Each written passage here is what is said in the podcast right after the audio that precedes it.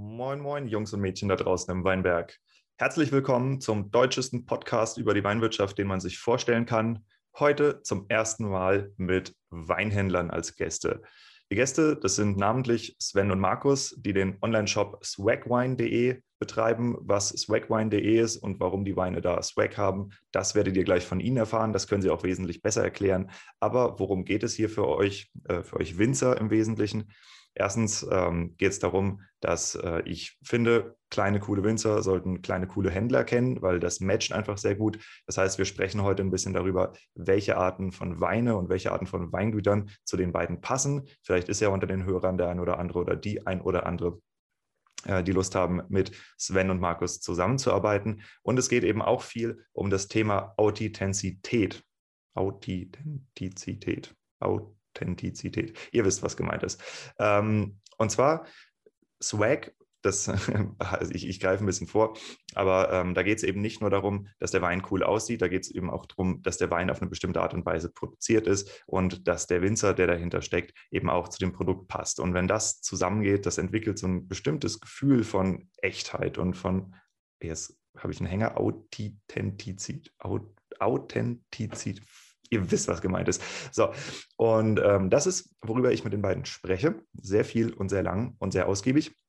Und zwischendrin, mitten im Interview, entdecke ich, dass die beiden doch tatsächlich Ahnung von Influencer-Marketing im Weinbau haben, weil sie schon selber Projekte mit verschiedenen Musikern ähm, zusammen gemacht haben, was sehr interessant ist. Eins davon hat wunderbar funktioniert, eins davon ist ein bisschen nach hinten losgegangen. Das heißt, auch da können wir ähm, eine Menge mitnehmen, falls der ein oder andere von euch oder die ein oder andere von euch, ich muss ja richtig gendern hier, Interesse hat, mit Influencern zusammenzuarbeiten. Äh, und damit ist das hier der Auftakt von zwei Serien sozusagen. Die eine ist, dass ich Stück für Stück immer mehr interessante und spezialisierte Weinhändler vorstellen werde. Und das andere ist, dass ich mich ab jetzt auch immer mehr dem Thema Influencer-Marketing im Weinbau zuwende. Das wird aus den verschiedensten Perspektiven beleuchtet werden. Da kommen jetzt in den nächsten Monaten ganz, ganz viele Episoden zu raus, um das Thema so richtig aufzugreifen und euch eine super, einen super leichten Einstieg da rein zu ermöglichen, falls ihr Interesse habt, das für euch zu nutzen.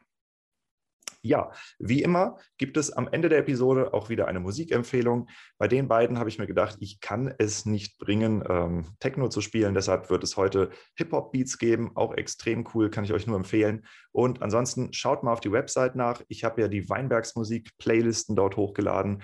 Ähm, das sind Spotify-Playlisten. Eine mit elektronischer Musik und eine mit Hip-Hop. Und ähm, ja, ich wünsche euch erstmal jetzt viel Spaß damit und dann hören wir uns nach der Episode wieder kurz.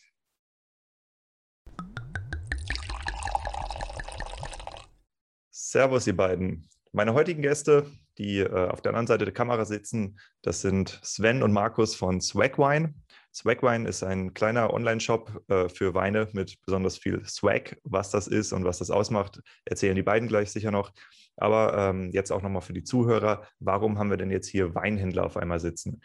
Weinhändler haben wir hier, weil der 5 plus 1 Podcast eben von der Kunst berichtet, Wein zu verkaufen. Und das macht nicht nur ihr, liebe Winzer, sondern das machen eben auch Händler, das machen auch Sommeliers und Gastronomen. Und deshalb werde ich jetzt Stück für Stück mehr Weinhändler in die Show aufnehmen und auch den ein oder anderen Sommelier, damit wir ähm, ein Gesamtbild von der Branche kriegen und damit ihr auch eben mitkriegt, äh, welche Händler denn im Moment da sind, wo ihr vielleicht auch eure Weine platzieren könnt, mit welchen äh, Menschen ihr zusammenarbeiten könnt. Also hier soll eine Verzahnung der Weinszene auch über diesen Podcast noch weiter stattfinden äh, Weinhändler wie Swagwine. Das sind jetzt natürlich keine Konzerne, die dahinter stecken, sondern das sind Privatpersonen, die das machen ähm, aus ihrer eigenen Leidenschaft raus. Ähm, aber das sind eben auch möglicherweise, das werden wir heute rausfinden, sehr gute Partner für kleine Winzer. Also das heißt, äh, für Winzer, die vielleicht noch ein bisschen unbekannt sind, die so ein ja, Underdog will ich jetzt nicht sagen, aber so, so einen Underground-Status äh, haben, ja, und äh, die eben halt so ein bisschen aus dieser Craft-Wine-Schiene kommen. Und äh, das kann sein, dass ähm, hier dann interessante Bekanntschaften entstehen oder ihr vielleicht gar nicht wusstet, dass es diese Händler gibt, die Händler nicht wussten, dass es euch gibt. Und äh, das Ganze wollen wir ein bisschen lösen. Aber jetzt ähm, würde ich sagen, haben wir alle ein Glas Wein an der Hand. Erstmal Cheers, schön, dass ihr es in die Sendung geschafft habt. Äh, wir machen jetzt gerade wir machen den, den zweiten Take, weil der erste Take äh, von der Audiospur ein bisschen schwierig war. Ähm, und insofern, äh, wir waren eben schon bei der Verkostung der Weine. Äh, wir haben hier von Schloss Lisa äh, einen Wein im Glas. Es ist ein spontan vergorener Riesling-Kabinett, ähm, aber über den können jetzt die beiden ein bisschen mehr erzählen, während sie sich dann auch selber vorstellen und noch einmal erklären, warum sie Swagwine betreiben. Genau, vorhin habe ich angefangen, weil ich der Kleinere bin. das behalten wir jetzt bei. Ähm, genau. Ich bin Markus von Swagwine. Ähm, und also Markus Ulrich heiße ich. Und ähm, ja, ich habe vor vielleicht 20 Jahren oder so mit Wein als Hobby angefangen. Ähm, sprich, ja, mich eben für Wein ein bisschen mehr interessiert, äh, ein bisschen mehr probiert, hier vor allem bei uns in der Pfalz. Ähm, und dann kam irgendwann mein bester Freund und sagte mir, oh, ich habe einen Wein probiert, Sowas habe ich ja noch nie getrunken. Das musste mal probieren. Der heißt Barolo. Ähm, naja, gut, ich habe mich da ein bisschen informiert, was das ist. Naja, und war dann mit meiner Frau im Urlaub über das Wochenende. Äh, dann haben wir in einem sehr gut sortierten Edeka einen Barolo äh, gesehen. Ich hatte damals, glaube ich, noch nie mehr als 10 Euro für einen Wein ausgegeben oder sowas. Ja.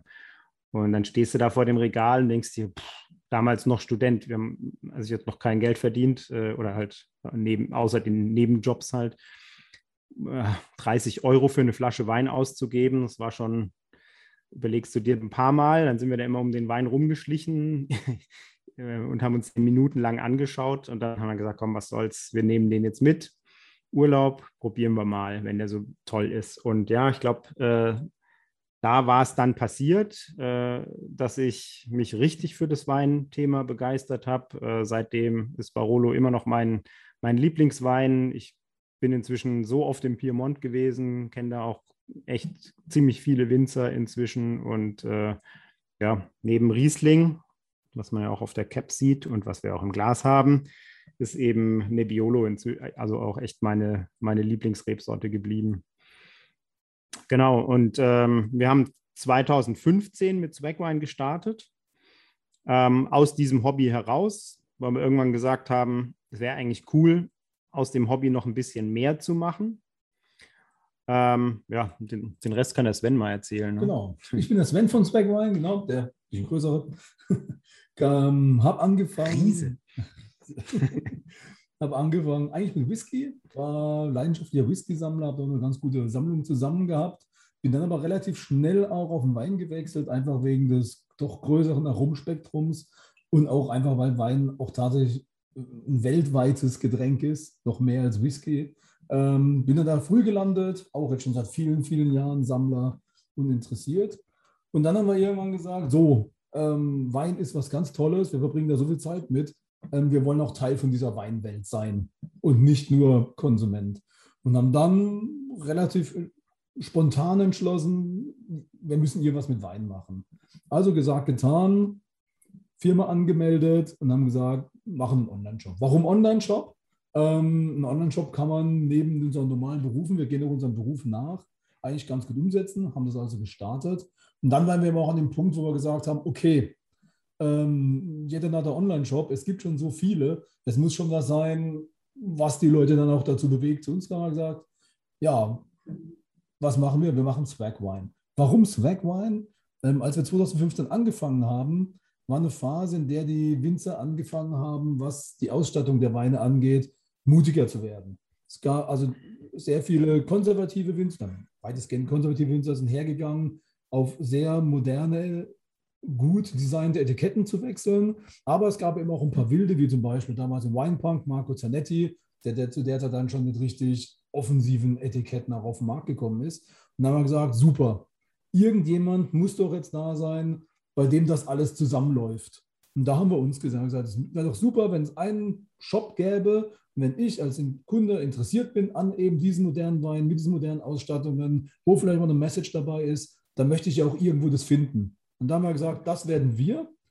Ähm, und daher eben aufgrund der modernen oder swaggigen Ausstattung haben wir gesagt, ja, machen wir Swag Wine. ähm, nicht einfach nur hübsche Weine, sondern eben Swag-Wein. Unsere Weine soll einfach ein bisschen mehr sein als einfach nur irgendwann ein nettes Etikett, sondern das Gesamtkonzept soll passen. Ist ja auch ein Stück Lifestyle, der so dahinter genau. steht. Ne? Also äh, wir sprechen jetzt nicht nur junge Leute an, aber halt Leute, die im Kopf jung sind. Ne? Also die, die halt einfach Bock auf Wein haben, ohne dass das ich meine, das ist auch viel zitiert, das sagt ja jeder, ohne dass das verkrustete alte Image, äh, das ist ja auch eigentlich überhaupt nicht mehr da im Wein. Ja. Aber nichtsdestotrotz äh, ist es halt schon nochmal ein Stück weiter, äh, den äh, Schritt weiter, den wir gehen mit dem Konzept als, ja, als andere modern designte Weine, sage ich mal. Ne? Genau. Und den Helden, das, das ist eigentlich so ein schönes Beispiel der war auch einer, also natürlich haben wir erstmal Weine gesucht äh, von Winzern, die, die dem entsprechen. Da können wir später noch ein bisschen mehr äh, zu erzählen, wie das alles äh, verlaufen ist und auch heute läuft. Ich muss Aber, kurz eingrätschen. Ähm, er spricht über Helden. Ähm, für die, die es nicht verstanden haben, ja, genau, wir haben hier ja, den genau. Heldenriesling. Wir trinken zusammen. Ähm, die beiden waren so gut, mir eine Flasche rüberzuschieben. Und äh, wir löten uns gerade äh, zusammen diesen äh, lieblichen Kabinett von der Mosel rein, vom Schloss Lisa. Und das ist halt der, ist der? Niederberg Helden. Genau. Ja. Und deshalb, wenn er von Helden redet, ist der Wein gemeint. Ja. genau. Ja, ihr habt das Etikett jetzt auch gesehen. Ähm, ja, Schloss Lisa, Thomas Haag ist einfach ein mega Winzer, mein Lieblingswinzer an der Mosel. Schon, schon lange eigentlich. Und äh, sonst hat Schloss Lisa ja relativ, äh, äh ja, ich sag mal, edel designte konservative Etiketten, also mit dem Wappen drauf. Ähm, und äh, wir hatten halt, hätten gerne die ganze Zeit schon was äh, mit, mit den Haags gemacht. Und ähm, ja, dann irgendwann haben wir uns mal äh, geeinigt, dass wir ein Etikett designen. Ähm, haben das auch gemeinsam besprochen und das Wappen findet sich auch immer noch drauf. Das ist sozusagen das äh, Superman-Emblem noch ne, auf dem äh, auf dem Helden. Genau. Und ja, äh, der Thomas wollte damals halt nicht äh, einen Wein dafür verwenden, den er schon im Sortiment hat. Und äh, ich habe die Helden Spätlese immer extrem gemocht, mag ich auch immer noch sehr. Und äh, aus dem Helden hatte er aber bisher keinen Kabi gelesen. Und ähm, ja, so kam das dann dazu, dass wir gesagt haben: Mensch, da machen wir ein Heldenkabinett. Ähm, der Wein gibt's, also der Weinberg gibt es her, wie gesagt, VDP große Lage. Und ist natürlich ein Bombending geworden. Der Thomas war dann hinterher so begeistert, dass er dann gesagt hat, ah, er nimmt ihn doch auch in sein Standardsortiment auf. Also inzwischen gibt es jetzt den Heldenkabinett auch mit dem normalen Schloss Lisa Label und eben aber auch mit unserem exklusiven Comic Label, sage ich mal. Mhm. Also das, ist, das, das ist auch eins, eins der Themen, über das ich äh, heute mehr mit euch sprechen will. Vielleicht steigen wir einfach damit ein. Und zwar ja. ähm, ist es das Thema Eigenmarke. Mhm. Ähm, ihr habt die Marke ja zusammen mit dem äh, Thomas Haag entwickelt. Ähm, wenn er jetzt den Wein auch bei sich selber laufen hat, ähm, ich stelle einfach mal die offensichtliche Frage: Sind die gleich teuer? Ja. Ja? Okay. Ähm, Gut, äh, weil ich, ich, nehme mal an, dass es anders nicht funktionieren würde wegen der Preisvergleichbarkeit. Oder ist das ein Problem, was ihr im Shop äh, allgemein habt? Dass, äh das ist bei uns nicht so. Also eigentlich, wir, eigentlich gar nicht. Wir, genau, wir, wir, wir, sind, wir sind nicht und wir wollen auch nicht sein ähm, ein, ein, Shop, bei dem die Leute wegen dem Preis kaufen. Ja, bei uns kaufen die Leute wegen unseres Konzepts, weil sie solche Weine suchen.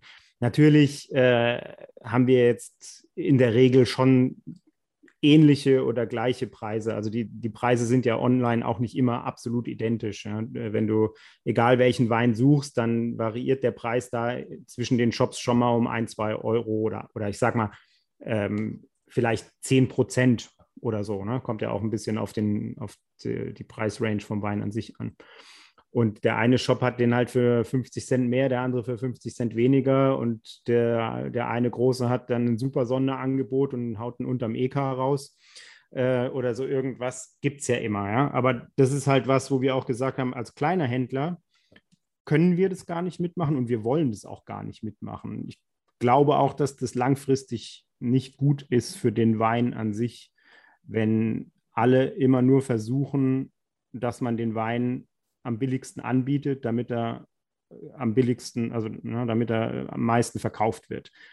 Ähm, also sprich durchgestrichene Preise, was auch immer, irgendwie möglichst günstig, kleinste Margen.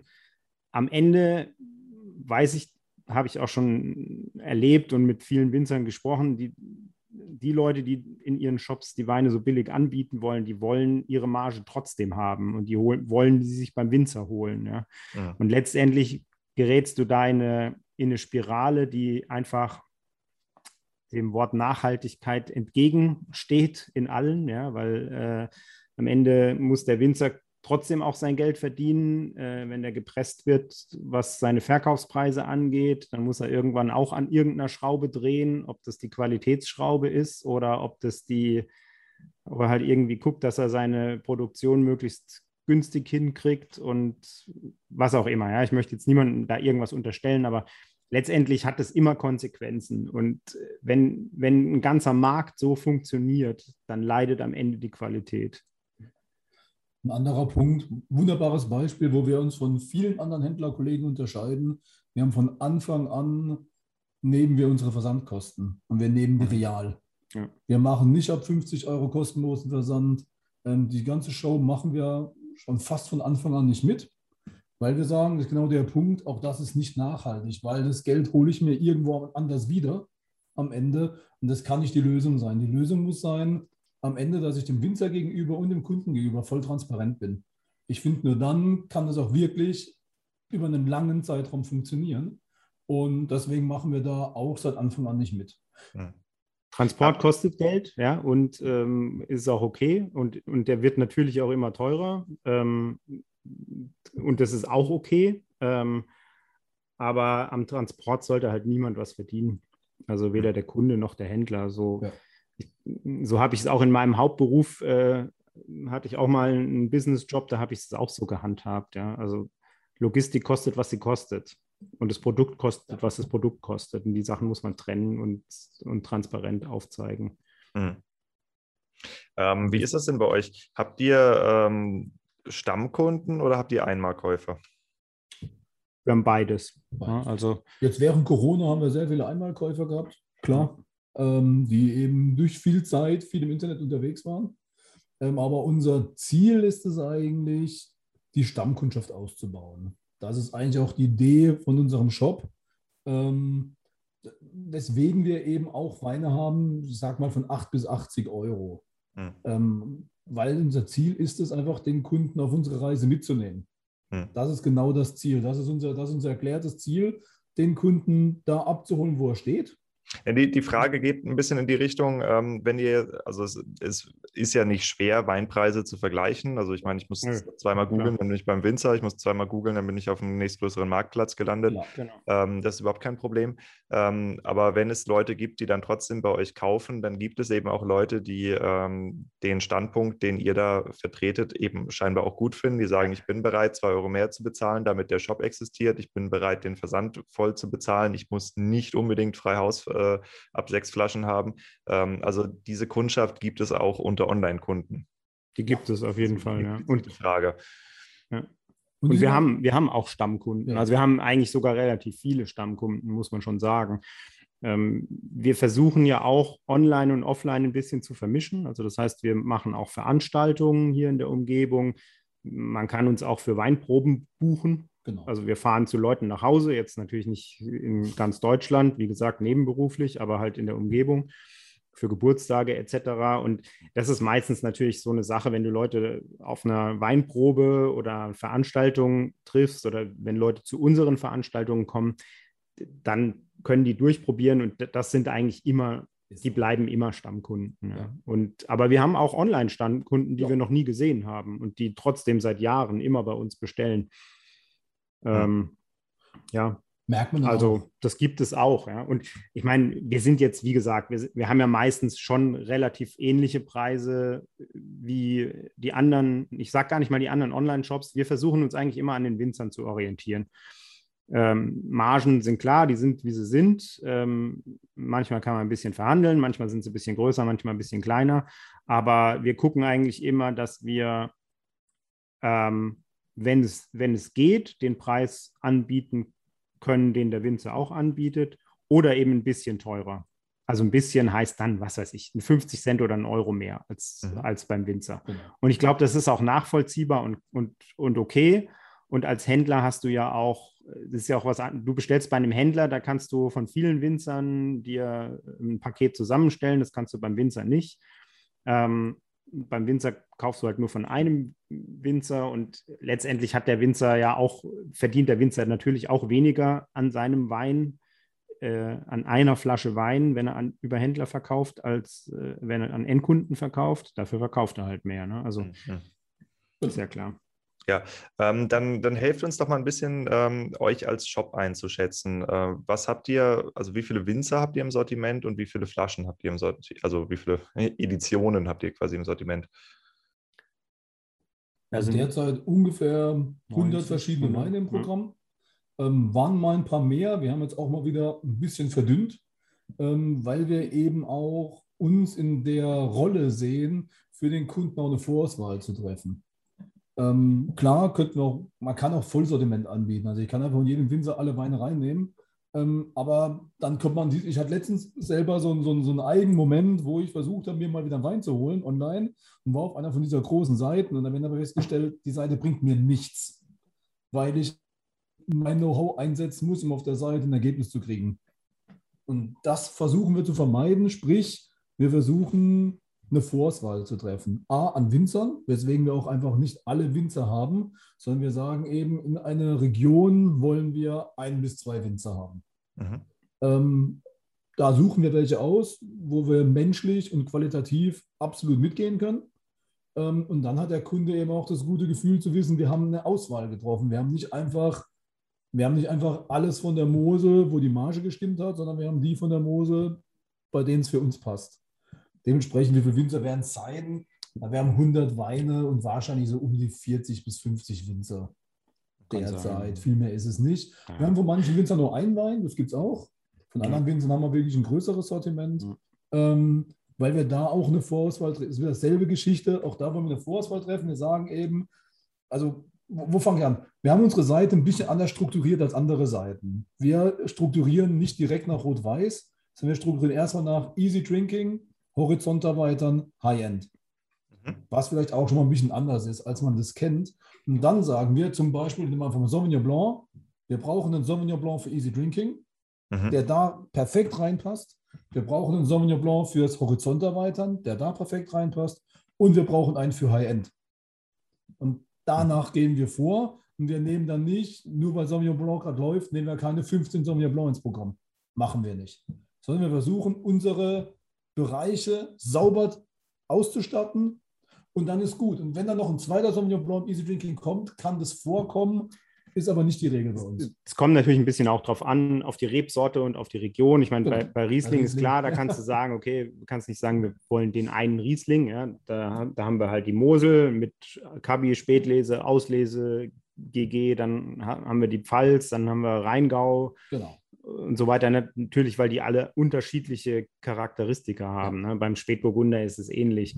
Aber klar, bei, bei, ich sag mal, einem Bordeaux-Blend oder so, da haben wir auch mehrere. Ja. Aber nichtsdestotrotz, ähm, die, diese Auswahl ist schon da. Und Sauvignon Blanc ist eigentlich ein schönes Beispiel. Da haben wir zum Beispiel gesagt, okay, Oliver Zeter hat jetzt nicht die super abgefahrenen Etiketten, aber sie passen ja doch irgendwie mit dem Bär. Und, und an Oliver Zeter kommt man einfach in Deutschland, finde ich, an Sauvignon Blanc nicht vorbei. Das finde ich einfach großartig. Ja. ja, das ist sein Ding, kann er super in jedem Bereich und deswegen haben wir da halt auch welche. Ja. Mhm. Ja, haben wir, und, und ist auch einer der wenigen, der halt im High-End-Bereich da was anbietet mit, mit dem Bär oder so, ne? wo du halt sagen kannst, wow, das ist halt großes Kino, das kann, kann gut mit Loire mithalten oder sowas. Ähm, an, na, nach was für Winzern sucht ihr denn oder beziehungsweise sucht ihr im Moment überhaupt aktiv nach neuen Winzern oder seid ihr festgefahren, was das Sortiment angeht? Ja, überhaupt nicht. Wir, wir, wechseln oft. Also, oder wir nehmen, haben in letzter Zeit haben wir gerade echt ziemlich viel Neues aufgenommen. Und auch da, das ist ganz interessant, eigentlich die Historie so ein bisschen. Ne? Wir haben am Anfang sind wir relativ schnell bekannt geworden, eigentlich bei den Winzern mit unserem Konzept, weil es halt ein bisschen ein, äh, weil es halt einzigartig war ähm, und auch immer noch ist. Aber äh, da war es halt wirklich so, wir haben ständig äh, Probepakete geschickt bekommen. Und das war am Anfang echt auch super, denn die Qualität war immer gut. Also wir haben nur gutes Zeug gekriegt.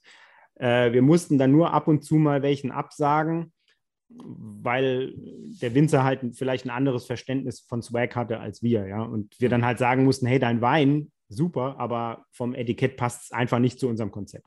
Das ist ja aber auch kein Problem, das hat jeder verstanden. Irgendwann hat sich das ein bisschen gewandelt. Ähm, es sind einfach viel mehr wirklich gute Etiketten mit Swag auf den Markt gekommen. Und wir haben immer noch ganz viele Weinprobepakete geschickt bekommen. Wo dann aber das die Wein dann aber ein bisschen gekippt und wir mussten mhm. dann den Leuten absagen, weil wir sagen, hey, dein Etikett ist zwar super, aber bei dem Thema Crafted und Quality, da müsstest du noch ein bisschen nacharbeiten, mhm. damit wir den Wein aufnehmen. Ja? Und das ist natürlich was, was nicht immer auf Verständnis stößt, sage ich mal. Ja, da hatten wir durchaus auch schon ein paar genau. kritische Gespräche und, und Winzer, die dann hinterher sauer waren oder so. Ja. Aber da müssen wir halt auf, auf müssen wir halt unbedingt drauf achten. Ja, auch ein Punkt, weswegen wir das, das, damals ins Logo aufgenommen haben, ganz explizit. Ja. Unser Logo hatte früher den Slogan Crafted Quality Style gar nicht drin. Aber irgendwann haben wir gesagt, das muss ganz nach vorne. Crafted Quality and Style. Wir wollen gut gemachte, handgemachte Weine von wirklich hoher Qualität und Style. Und deswegen haben wir den Style auch wirklich nach hinten gesetzt. Erstmal müssen die ersten zwei Sachen erfüllt sein. Mhm. Gut gemachter Wein, hohe Qualität.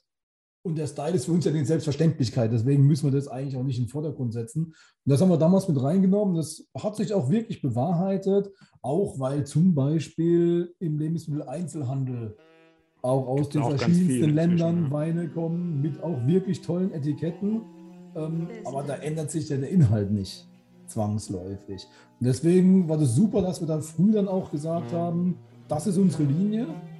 Ähm, was man dann auch am Preis merkt, wir haben zum Beispiel keinen Wein unter 8 Euro im Programm.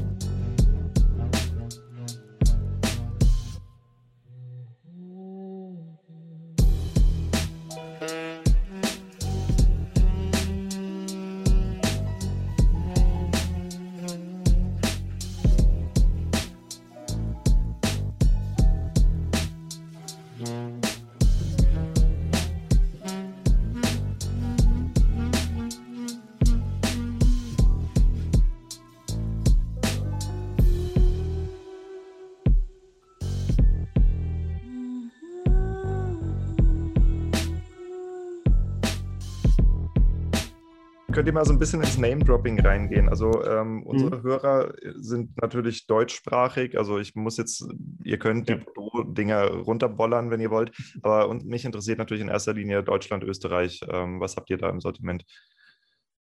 Ja, klar. Also wir haben, wie gesagt, ich meine, Pfalz haben wir zum Beispiel, wen, wen haben wir? Georg Meyer, mit dem haben wir zum Beispiel, er hat einen super genialen Schorle-Riesling. Wir sind ja aus der Pfalz, da muss man auch schon Schorle-Riesling, also Liter-Riesling anbieten.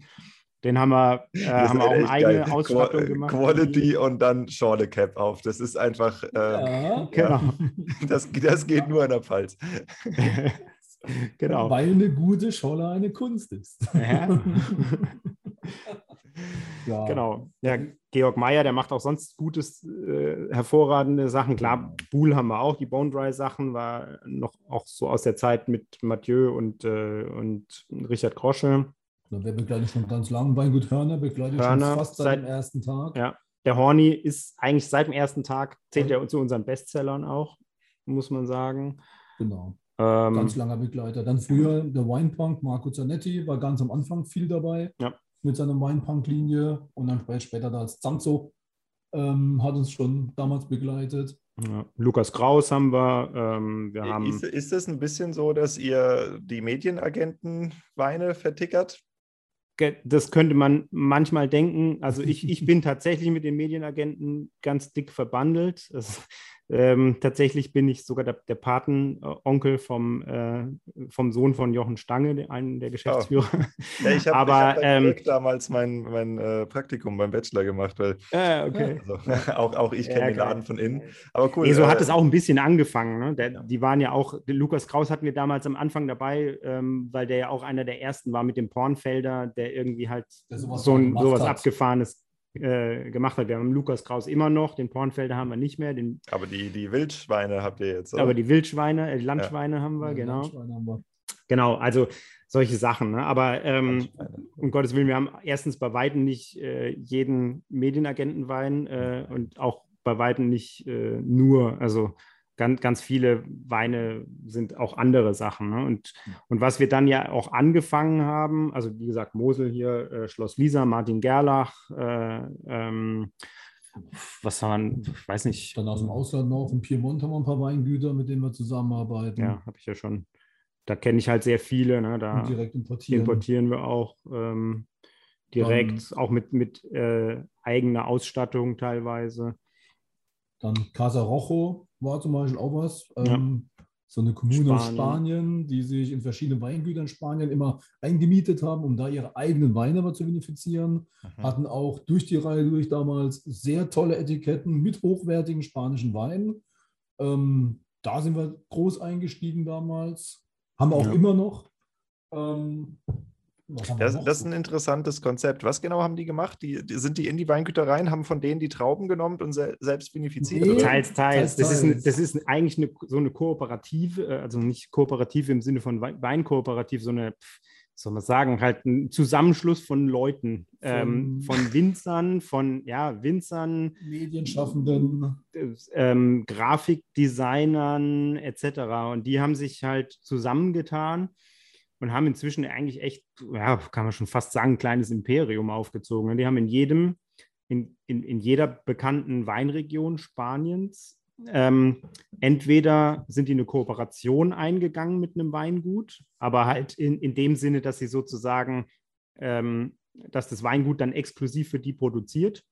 Mhm. Oder sie haben Weingüter gekauft ähm, oder haben auch Weingüter gebaut selbst. Also jetzt, gut, sind ja auch schon eine Weile am Markt ja. und haben da halt auch echt jedes Jahr massiv nochmal an der Qualitätsschraube gedreht, ähm, was teilweise für die Kunden schwierig war. Ne? Wenn, wenn du plötzlich äh, einen Wein hast, der im Folgejahr fast das Doppelte kostet, aber halt, aber der Preis auch gerechtfertigt ist, weil die Qualität so angezogen hat, das musst du aber als Händler auch erstmal deinen Kunden verklickern. Ne? Das ist nicht so, nicht so straight. Ähm, Genau, aber das ist echt ein spannendes Konzept. Und ja, äh, inzwischen sind die natürlich auch einigermaßen groß geworden ja. und haben, sind auch weltweit vertreten. Also machen viel in Asien. Ja. Mhm. Ja, ich höre es gerade zum ersten Mal, aber es, es klingt echt spannend. Ähm, ja, Frankreich ja. haben wir auch. Bordeaux zum Beispiel von Jean-Luc Tounvin, ähm, der ja mit Chateau Vallondro auch eigentlich ein großer Bekannter ist, ja. Ähm, aber der hat auch eine kleine Weinlinie noch, die Bad Boy Weine. Ähm, auch echt gute Bordeaux-Blends ähm, vom, äh, vom schwefelfreien Naturwein bis hin zum auch 45 Euro Bordeaux aus der, aus der trotzdem aus der kleinen Linie. Ähm, mit dem Bad Boy Gold haben wir auch Sachen und ja. Und jetzt natürlich also auch, weil es uns auch selber immer mehr interessiert hat, ist jetzt auch die Natur- und Orange-Linie. Aber es ist auch aus unserem, das ist auch aus unserem Interesse heraus entstanden. Andreas, du hast zum Beispiel schon ganz lange im Programm. Ja, auch seit Anfang eigentlich. Ähm, so ein bisschen als Kontrastetikett zu den ganzen anderen Sachen, der dann einfach ein weißes Etikett hat, ohne alles.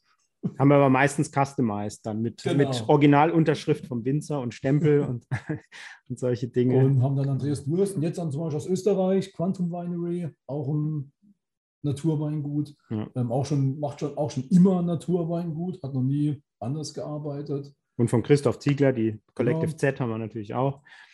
Ähm, genau. Und was wir jetzt auch in letzter Zeit immer mehr gemacht haben, waren eben auch so Projektweine, so wie den, wie den Helden, den wir vorhin hatten, haben wir halt noch ein paar mehr. Mit dem Georg Meyer hat es eigentlich mal angefangen ähm, mit einem Riesling-Terroir-Paket. Der hat einfach vier Rieslinge auf engstem Raum von vier verschiedenen Böden, alle gleich ausgebaut.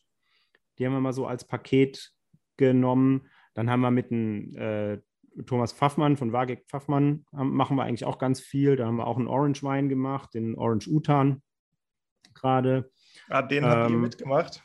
Weil das, yeah. das, Etikett ist ja der Knaller, ey. Das, das ist ja, das gut, ist, da haben wir auch echt Glück, weil wir jetzt gerade eine super Designerin, ist eine Freundin ja. von uns, die Steffi Biegert äh, vom Studio Biegert da haben und die macht halt echt, also das ist richtig cool, mit ihr zusammenzuarbeiten. Ja. Das sind, äh, und die hat es entworfen. Ne? Okay, ja, dann, dann äh, nutzen wir die Chance mal. Eigentlich äh, bin ich nicht so der Freund von äh, unbezahlter Werbung, aber ähm, äh, wir können auf jeden Fall den Link äh, später auch mal in die Show Notes reinhauen, weil das ist echt ist der Kracher, das Etikett. Und cool. ähm, ja. ich weiß, dass gerade äh, viele Winzer, die halt eben sagen, ja, Medienagenten-Style ist schon geil, aber ich kann halt keine, kein Fuffi auf den Tisch legen, so in etwa. Ne? Das ist, ja, ist halt, ist halt, äh, geht halt nicht. Ähm, die müssen mit Freelancern oder mit kleinen Designern zusammenarbeiten und da ist es eben auch einfach schön zu wissen, wer ein bisschen Experience in dem Bereich hat und eben nicht so festgefahren in dieser Goldumrandungstraditionsschiene genau. äh, rumhängt. Ähm, Absolut, können, ja. Können wir auf jeden Fall mal einen Link in die Show Notes reinsetzen. Ja, Internetadresse steht auch auf der Flasche drauf. Ja, nee, Flasche kaufen, nee, dann hat man die Adresse. Ja, habt ihr eine da, dass ihr die mal in die, in die Kamera halten könnt? Ja, ja kann, Sven kann sie holen. Ja. Ich, ich würde ich würd den Moment nutzen, um euch mal einen kurzen einen, einen Tipp zu geben. Und zwar einen absoluten Insider-Tipp. Ihr seid die Ersten, die das jetzt hören. Ähm, ich war vor drei, vier Wochen, drei Wochen, äh, war ich in der Ukraine. Ja? Aha. Und ähm, also ich habe eine ukrainische Frau und ja, da sehen wir das Etikett. Es ist doch Bombe, oder? Ähm, wir werden auch ein Foto davon auf die, in die Shownotes setzen für die Leute, die das hier als Podcast hören. Ne? Aber es ist, cool, ich ja. finde es spektakulär. Ähm, so, und in der Ukraine ist gerade was übertrieben Spannendes los. Also äh, wir haben ja in ungefähr jedem Land in äh, Europa einen etablierten Weinmarkt ja, mit mhm. etablierten Weingütern, mit Familienweingütern. Wo das eben nicht so ist, das sind die Länder, die ähm, ehemals DDR, also nicht DDR, UdSSR sind, äh, mhm. weil da halt einfach die Betriebe verstaatlicht waren. Das heißt, du mhm. hast erst seit der Wende in diesen Ländern, und das ist nicht unbedingt die gleiche Zeit wie bei uns, ne, so ähnlich, also Ende 80er, Anfang 90er, ähm, äh, haben die wieder private Weingüter. Aber in der Ukraine war es so, dass es halt ganz, ganz wenige Großmonopolisten gab. Also praktisch eine Weinoligarchie, ja, wo du äh, einfach halt so, so Supermarkt-Suff äh, hergestellt hast. Mhm. Und äh, da scheint es, dass ich, ich konnte es wegen der Sprachbarriere nicht hundertprozentig checken. Ich bringe auch zwei Podcasts raus, mindestens. Ich habe drei aufgenommen, aber einer ist einfach nicht zu verstehen, weil der so schlecht Englisch spricht.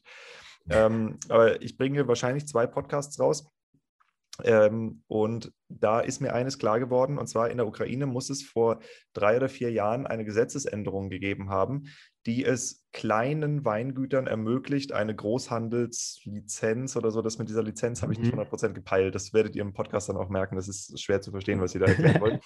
ähm, auf jeden Fall ist es so, dass jetzt Craft-Weingüter existieren dürfen seit drei, vier Jahren fängt dieser Markt an zu entstehen, ah, den es vorher halt gar nicht gab. Und das ja. ist halt Ukraine, Krimsekt, ja, das ist äh, mhm. Weinbaugebiete rund um Odessa, so das ist halt, da, da gibt es schon Wein, da gibt es auch geiles Land, da gibt es geile autochtone Rebsorten, ja, ja. und ähm, da gibt es ein paar Leute, die entweder das Geld oder die Ausbildung haben und sagen, okay, und wir fangen jetzt an und starten durch. Und die gehen genau in die Craft-Wein-Richtung. Und es könnte sein, dass da vielleicht für euch auch die ein oder anderen Interessanten dabei sind. Ich werde auf jeden ja. Fall eine Episode gerne. mal kurz pitchen hier.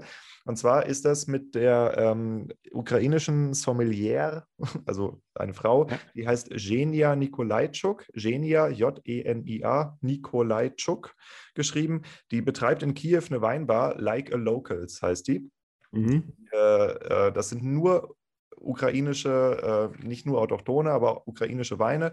Ähm, und die ist äh, ukrainische Weinbotschafterin, also Wine Ambassador und so. Also die ist ja. richtig top, auch als Sommelier, ist ein super geiles Interview gewesen. Und äh, falls, äh, das kann sein, dass für euer Konzept da ein paar interessante Weine aus der Ukraine cool. Äh, gerade rauskommen falls das ja. was ist, worauf ihr Bock hättet, weil ähm, das, ist, das ist ein äh, neu entstehender Weinmarkt. Also ja, meine, wo gibt es sowas? Das ist total spannend. Ja, das stimmt. Ja? Äh, das, das wollte ich gerade mal, mal reindroppen, bevor du den äh, Orang-Utang holst, weil das hat mich so begeistert und äh, die Weinqualität war doch durch die Bank weg relativ hoch, also nicht so mhm. Überhoch wie in den etablierten Ländern. Ähm, aber das Spannende ist, dass die halt auch noch gar keinen, also es, es gibt halt keinen kein Style. Das ist nicht ja. wie Piemont Barolo oder ja. Champagner oder sonst, sondern ja. da sind halt Leute, die sagen, okay, wir haben hier alles, was wir brauchen, wir haben nur keine Familienweingüter. Let's go. Ja. Und ja. Äh, das, das, ist ziemlich cool, weil äh, der, der Spirit, der dahinter steckt, das sind halt auch ganz andere Leute, ne? Also so ein bisschen so Aufbruchsstimmung. Ja, ja auf jeden Fall. Ja, cool. Also kann ich euch nur empfehlen, da mal einen Blick drauf zu werfen und ähm, äh, ja, vielleicht ist es was für euch. Ne? Also ja, klar, checken wir mal aus. Ja. Vielleicht ich äh, schieben wir mal ein bisschen was hin und her. Okay, ähm, so, jetzt die nicht vermeidbare Frage. Swag. Was ist ein Wein mit Swag? Was macht den Wein aus? Wonach sucht ihr bei einem Winzer? Ja, also äh, unter meinen Hörern, falls da welche dabei sind, die Bock haben, äh, einen neuen Händler aufzutun, äh, unter welchen Bedingungen lohnt es sich, mit euch in Kontakt zu gehen? Genau. Willst du? Ja, wo fangen wir an? ähm, am Ende ist es genau, am Ende ist es ja immer das, genau dieses Dreieck. Ja. Dass wir sagen, wenn alle drei Punkte erfüllt sind, ist es auf jeden Fall wert, mit uns in Kontakt zu treten.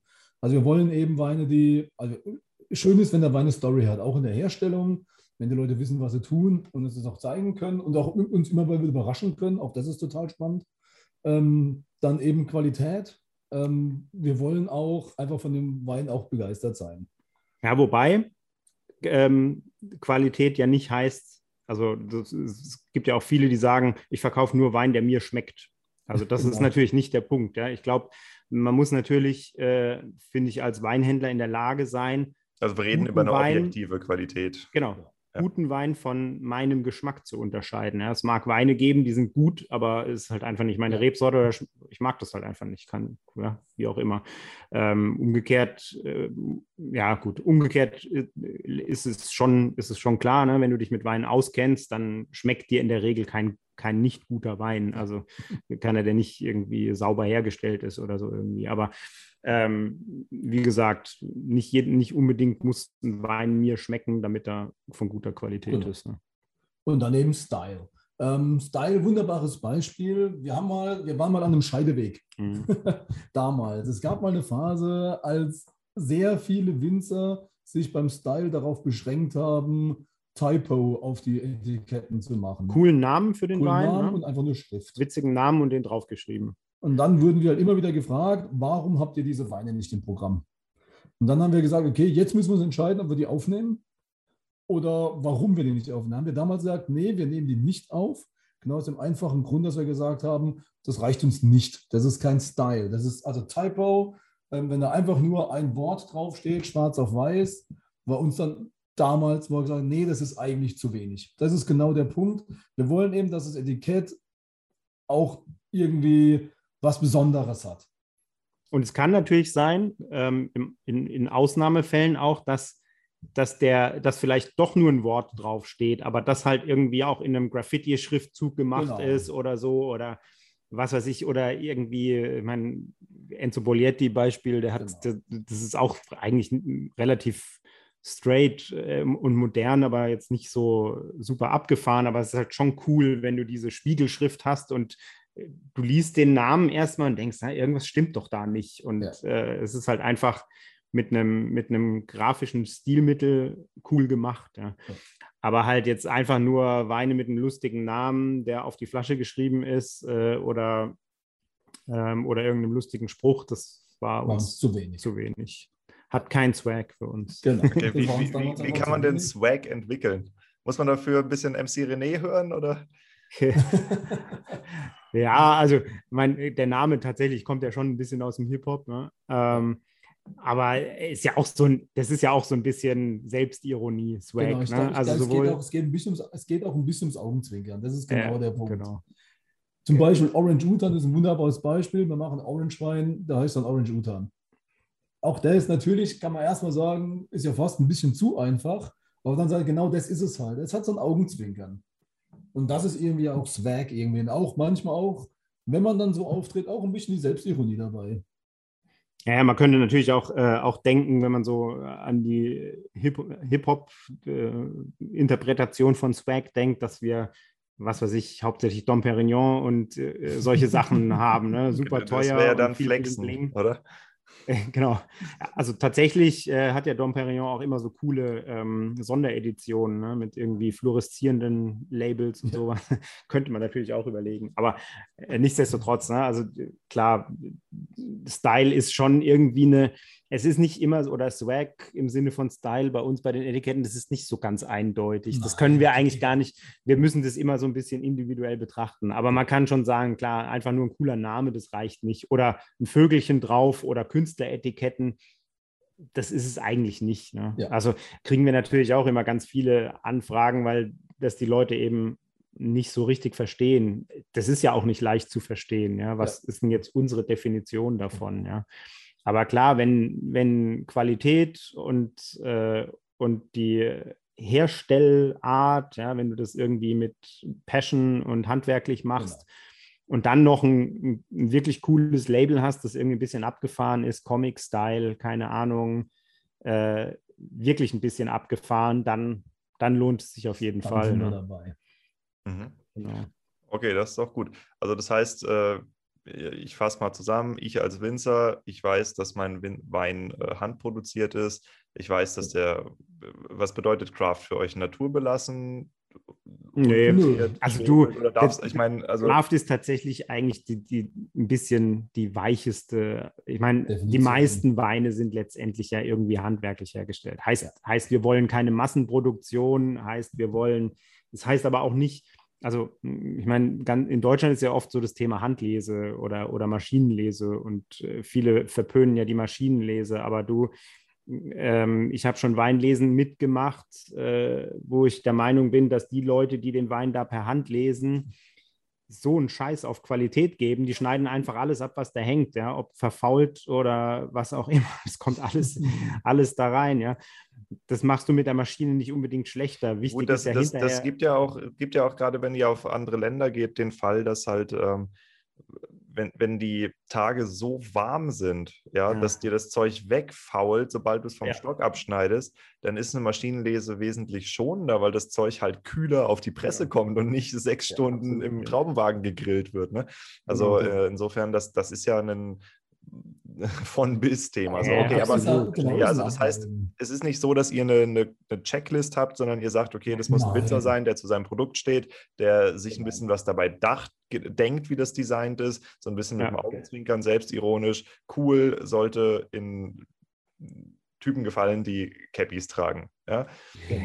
und was, was toll ist auch, dass die Leute, und das ist, das ist unsere Hoffnung, dass die Winzer da eben auch mehr und mehr den Mut haben, da auch ihre Topweine zu schicken. Das ist nämlich ein ganz wichtiger Punkt. Das ist uns momentan, das ist eigentlich unser Haupt. Ah, okay, weil die Experimente werden natürlich nicht mit den Vorzeigeweinen genau, gemacht. Genau. Okay, okay. Und ihr wollt, ihr wollt den geilen Shit mit äh, bisschen Swag drauf haben. Ja, genau. Es gibt das, immer das mehr. ist nämlich genau der Punkt. Ja. Jakob Jung zum Beispiel, der jetzt seine, seine Spielkartenetiketten auch durch die komplette Reihe durchzieht. Auch ein bisschen die GGs. genau, so, ne? die GGs mit dem, auch mit diesem modernen Stil machen. Und da hoffen wir einfach drauf. Zum einen, dass die Leute ihre, ihre tollen Experimente, die sie machen, mit den verschiedensten Herstellmöglichkeiten, mit tollen Etiketten versehen, mhm. aber eben auch gerne ihre Topweine. Und dass mhm. da ein bisschen mehr Mut entsteht, dass man eben nicht nur die Müller-Scheu-Cuvée mit einem coolen Etikett versieht, ja. sondern eben auch mal einen richtig schwer ausgebauten Spätburgunder, wo man richtig Arbeit reingesteckt hat und Zeit und Passion und dann die Passion eben auch ins Etikett reingibt. Ist und eigentlich da sogar das sagt, Produkt, wo es noch cooler wäre, finde ich. Weil das ist eben doch das, genau. wo die Winzerpersönlichkeit so stark drinsteckt. Absolut. Ähm, ja. Wenn, wenn ich genau jetzt aber als Winzer Angst habe, äh, mir meine was auch immer Marke zu ruinieren. Äh, ihr habt ja schon Erfahrung damit, wie das ist, dann halt eine Eigenmarke daraus zu machen, wo mhm. ich genau. praktisch genau. das Rückenetikett mit den Pflichtangaben stelle und ihr vorne das Frontetikett drauf patscht. Ja. Ähm, das ist ja auch okay. Äh, wie, wie läuft sowas dann? Äh, wer übernimmt das Design? Wer bezahlt das Etikett? Ganz unterschiedlich, immer, machen wir immer aus. Also genau. ich sag mal, da können wir sagen, hier äh, Schloss Lisa, den, der, der Helden beispielsweise, designt haben wir das, beziehungsweise haben wir halt auch eine Künstlerin ja. ähm, an der Hand gehabt, die Comics zeichnet, die, die Rin hat es gezeichnet und ähm, der, der Thomas hat ja erstmal einen eigenen Wein kreiert, den er so noch gar nicht hatte. In mhm. dem Fall haben wir es bei der Druckerei von, äh, von Schloss Lisa drucken lassen, damit das Rot auch identisch ist mit dem in der genau. Kapsel und so weiter. Ähm, Mhm. Die, ähm, die Drucker, die, die Etiketten, glaube da war es so, der Thomas, ja, Thomas hat die bezahlt ähm, und, wir, und hat uns dann eben die Flasche auch zum normalen Preis verkauft. Ne? Also er und beim, beim Orange Utan, äh, da war es eigentlich auch so. Ne? Ja, da hat so ein bisschen Risikosplitting dadurch auch gemacht. Genau, da haben wir auch gesagt, gut, den, den Wein vermarktet der Thomas auch ab Weingut. Mhm. Und, und wir haben den und da ist auch unser Logo mit drauf. Äh, insofern kann, den auch, kann, kann er den auch an jeden Händler weiterverkaufen. Genau. Das ist, ist, auch völlig in Ordnung. Ja? Und inzwischen ähm, hat er da auch echt einen guten Absatzmarkt genau. und hat da auch ein paar tausend Flaschen von ähm, noch an, die, an andere Händler verkauft. Ne? Genau. Ne? Und da haben wir dann auch wieder einen Gewinn, weil sich dadurch unser Logo, unsere Marke verbreitet, ist ja genau. auch ein Wert für uns. Ja. Und dann haben wir gesagt, gut, hat man so ein bisschen Risikosplitting eben auch für ihn und für uns. Ja. War eine schöne Sache. Dass es am Ende so gut gelaufen ist, ja, ist natürlich auch wieder für alle super. super ja. Also genau. wir, das machen wir einfach immer ganz transparent. Wir setzen uns dann mit dem Winzer zusammen, besprechen alle Optionen. Im Prinzip ist es ja wurscht, wer das Etikett zahlt. Entweder zahlt der Winzer das und schlägt es uns auf die Flaschen, die wir abnehmen, drauf. Wenn er die auch selber vermarkten will, macht es Sinn. Genau. Oder äh, was wir jetzt auch angefangen haben, ist so eine Swagwine Selection Linie. Äh, da ist letztendlich so im Briefmarkendesign Dreieck-Logo drauf. Da haben wir jetzt ein Nebbiolo und jetzt ganz neuen Rosé gemacht. Habt ihr da was zum Zeigen? Ähm, ja, steht auch da hinten. Der Rosé steht, glaube ich, da hinten gerade. Genau. Und ähm, da ist klar, das Etikett machen natürlich wir, drucken wir und dann kaufen wir. Da ist auch die Idee, dass der Wein immer ein bisschen wechselt. Ne? Das ist jetzt, der, der Rosé ist jetzt, äh, haben wir jetzt gerade seit ein paar Tagen erst, erst live. Das ist ein Rosé von Christian Nett aus der Pfalz. Das hat auch wieder die Steffi designt. Ist das Moneyboy da vorne drauf oder was? Könnte man meinen, ne? Okay, cool. Nee, aber das, das hat Swag, definitiv. Also, genau. Ähm, ja, verstehe. Und der Rotwein hat eben äh, das Auge. Wir haben ja das Motto, auch das Auge trinkt mit. Das ist also auch dieses Dreieck, aber mit so einem Illuminati-Auge. Oh, der öffnet Teuf des Teufels Küche. ich, ho ich hoffe, ihr habt den Barcode durchgestrichen auf der Rückseite. Muss man machen, um die Esoteriker dann abzuschrecken. Ach so, ach so. und, und äh, Aluhütchen drauf. Genau, Alu. Alu, Alu, Alu, gab's, Alu hat er. Das ist richtig gemacht. Genau. Der ist safe dabei. da passiert nichts. Ja, genau. Und da, da machen wir die Etiketten. Ne? Da kommt einfach das Rückenetikett mit drauf vom Winzer. Das, da legen wir aber auch schon Wert drauf. Also selbst wenn die auch Banderole gestalten, natürlich äh, ist der Winzer da drauf und sein Logo genau. ist auch drauf. Und beim Höllenberg, ähm, Assmannshausen, Spätburgunder, da war das anfangs so, dass äh, der Winzer das Etikett gedruckt hat und uns äh, dann eben berechnet hat. Ja. Und jetzt sind ja, wir inzwischen so, dass wir haben es nochmal angepasst und jetzt haben wir es beim letzten Jahrgang haben wir selbst gedruckt und, und selbst etikettiert. Genau. Also das ist. Was für Auflagen macht ihr das? Also wie viele Flaschen? Das ist auch unterschiedlich. Ja. Manchmal sind es sehr kleine Auflagen äh, von, je nachdem, vielleicht äh, 60 Flaschen, 120 Flaschen. Mhm. Manchmal sind es halt auch 1000 Flaschen oder 2000 mhm. Flaschen oder so. Ne? Oder ähm, jetzt, wie gesagt, wenn der Winzer mitvermarktet, wie beim Orange Utan, dann werden es halt auch mal ein paar tausend Flaschen oder so. Hm, hm. Ähm, die, die Frage geht dahin, weil ähm, wenn man in Kleinstauflagen druckt, das ist ja nicht ganz günstig. Also ich nehme an, dass ihr dann Digitaldruckverfahren nutzt. Mhm. Ja, genau. Ähm, genau. Was habt ihr dann für Etikettenpreise? Seid ihr da bei einem Euro pro Etikett oder drüber? Oder, äh, Auch sehr unterschiedlich, ja. Genau. Also es kommt auf die, kommt natürlich kommt auf, kommt auf die Veredelung an, genau. aber bei den normalen Etiketten ja, rechnen wir so ungefähr mit einem Euro. Also wir liegen eigentlich kann man sagen, die Spannbreite, die wir bisher ausgenutzt haben, war zwischen 40 Cent und 2 Euro pro genau. Etikett. Also auch und das, das ist also, eine Veredelungsfrage und Papierfrage wahrscheinlich. Genau. genau. Ja. Tut halt weh. Klar. Das ist so, wenn man allein für, das ist halt der große Punkt. Es tut halt weh, wenn man dann für ein Etikett 2 Euro einrechnen muss.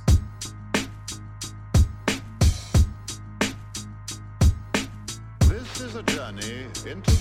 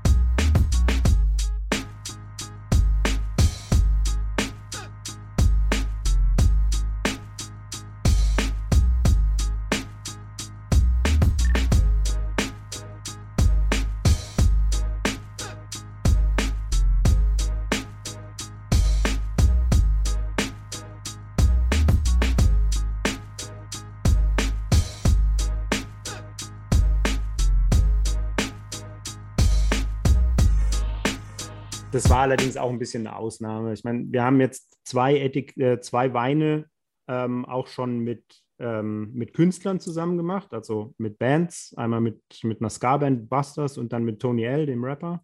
Mhm. Und ähm, ja, das waren halt auch Charity-Projekte, wo wir dann eben an Wein gegen Rassismus was gespendet haben mit den, mit den Künstlern zusammen und da haben wir natürlich dann auch ein bisschen Kostensharing gemacht und so und dann äh, kommt es natürlich drauf an, klar, wenn, wenn du natürlich bei den Busters, die haben halt ein Logo gehabt. Äh, Tony L hat auch ein Logo gehabt, aber der wollte natürlich, dass das dann irgendwie auch in vier Farben erscheint, weil mhm. seine Platten in vier Farben erschienen sind und so. Ja. Und dann bist du natürlich einfach nur noch mal beim Viertel der Auflage, weil du vier Etiketten drucken musst und dann wird es natürlich teuer, klar. Teuer. Mhm. Ähm, das ist interessant, dass ihr das sagt. Können wir da ein bisschen tiefer noch einsteigen, weil ich habe eben eine sehr, sehr lange Episode zum Thema Influencer-Marketing aufgenommen und äh, mhm. das ist ja vom Prinzip exakt Influencer-Marketing und zwar nicht nur, ich halte meine Bubis und meinen Wein in die Kamera, wie es halt auf Instagram überwiegend läuft, sondern äh, ihr habt halt wirklich Leute mit Reichweite, die sich als Künstlernamen gemacht haben äh, und habt mit denen zusammen äh, Wein gestaltet. Ähm, wie seid ihr auf die Leute zugegangen? Wie ist das funktioniert? Wie, also wie hat die Zusammenarbeit funktioniert und ähm, wie ist der Verkauf angelaufen von diesen Weinen? Ja, das ist auch unterschiedlich, hängt immer stark davon. Also die Motivation war eigentlich jetzt nie die, dass wir gesagt haben, wir brauchen mal einen Künstler, mit dem wir was machen. Das ist eigentlich immer spontan entstanden. Ähm, bei den Busters ist es so, da, wir kennen die halt, oder ja, ich kenne den Posaunist, den Rob. Genau. Und ähm, ja, da haben wir einfach mal irgendwie zusammengesessen und, und gequatscht. Der kennt, der kennt uns als Shop und dann habe ich gesagt, ja, wir können noch mal einen Busters-Wein machen oder ja. so, ne, wenn ihr Bock da drauf habt. Ja, und so kam das dann ins Rollen. Dann hatten die eine Tour und hatten da eben ein cooles Logo mit so einem mexikanischen Totenschädel mit Sombrero und äh, weil die auch in Mexiko waren da irgendwie und dann hatten die halt auch Bock, weil die zwei, drei Leute haben, die auch so ein bisschen weinaffin sind und dann haben wir halt da einen Wein ausgesucht, äh, haben das Label gemacht und da war es tatsächlich, das war ein, ein super Projekt, muss ja. ich sagen. Ja, das, war, das hat richtig gut funktioniert, weil sowohl die Busters selbst, die sind ja eine große Band mit vielen, ich glaube zwölf Leute oder was, die haben dann selber schon mal einen Haufen Wein davon genommen. Also da haben wir natürlich gar nichts dran verdient, klar, die haben, haben den natürlich zum, zum EK gekriegt.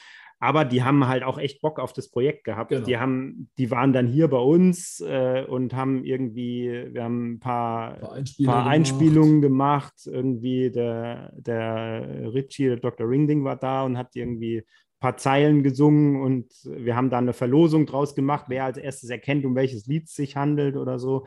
Und der, der Rob hat mit der Posaune ein paar Sachen eingespielt und so. Genau das war richtig super. Die haben ganz viel gepostet, die haben, haben ihren eigenen Fanclub aktiviert. Haben den Wein auf der Tour habt ihr, habt ihr von ähm, der Vermarktungsaktion damals, äh, habt ihr dafür zufälligerweise noch Material? Also gibt es irgendwie noch gespeicherte Stories oder irgendwie sowas aus Instagram oder so Geschichten?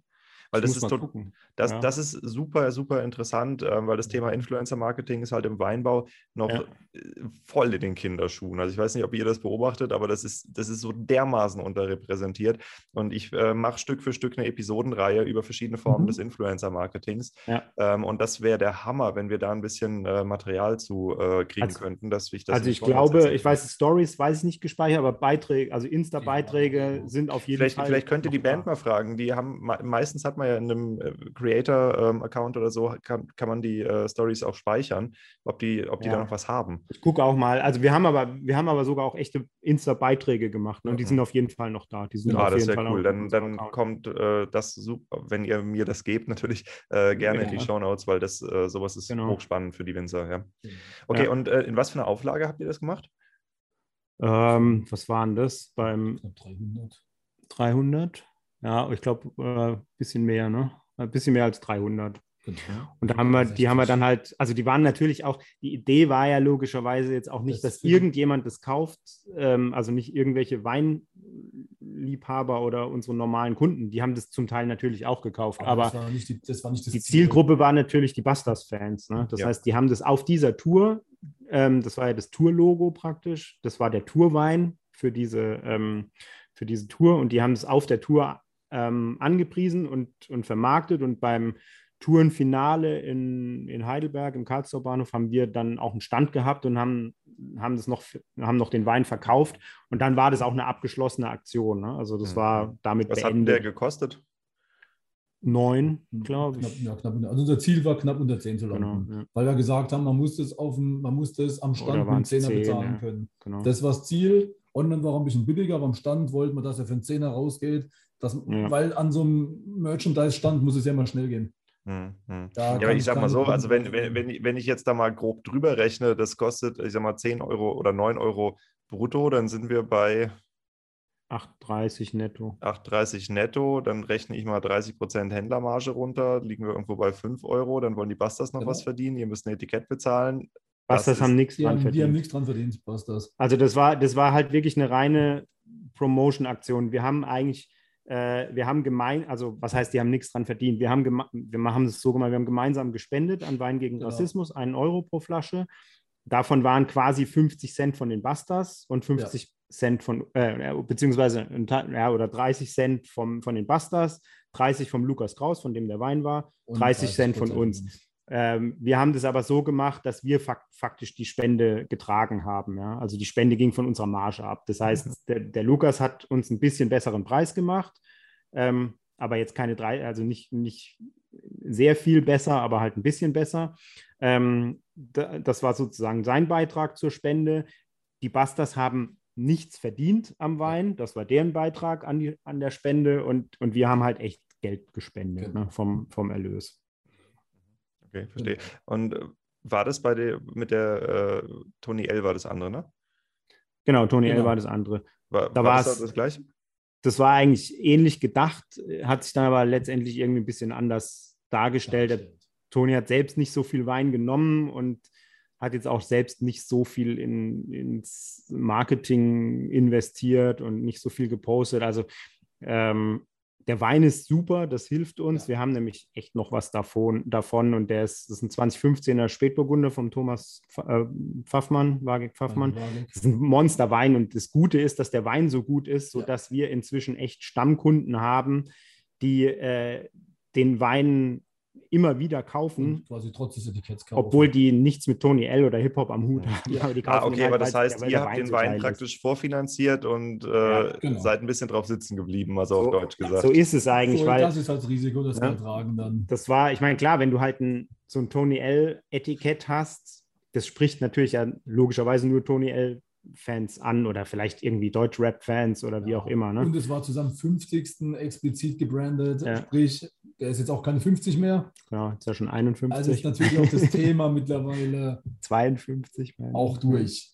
Hm, hm. Das war so. Ja, ja. Aber das Risiko, das aber Risiko musst das, als Händler Das trägst du halt. Und das, das lief natürlich beim Busters-Projekt lief das super, ja, weil die halt sich selbst auch da voll reingehängt haben. Ja. Einfach, den hat das voll Bock gemacht. Ähm, und dann war halt nach der Tour war der Wein ausverkauft. So, fertig.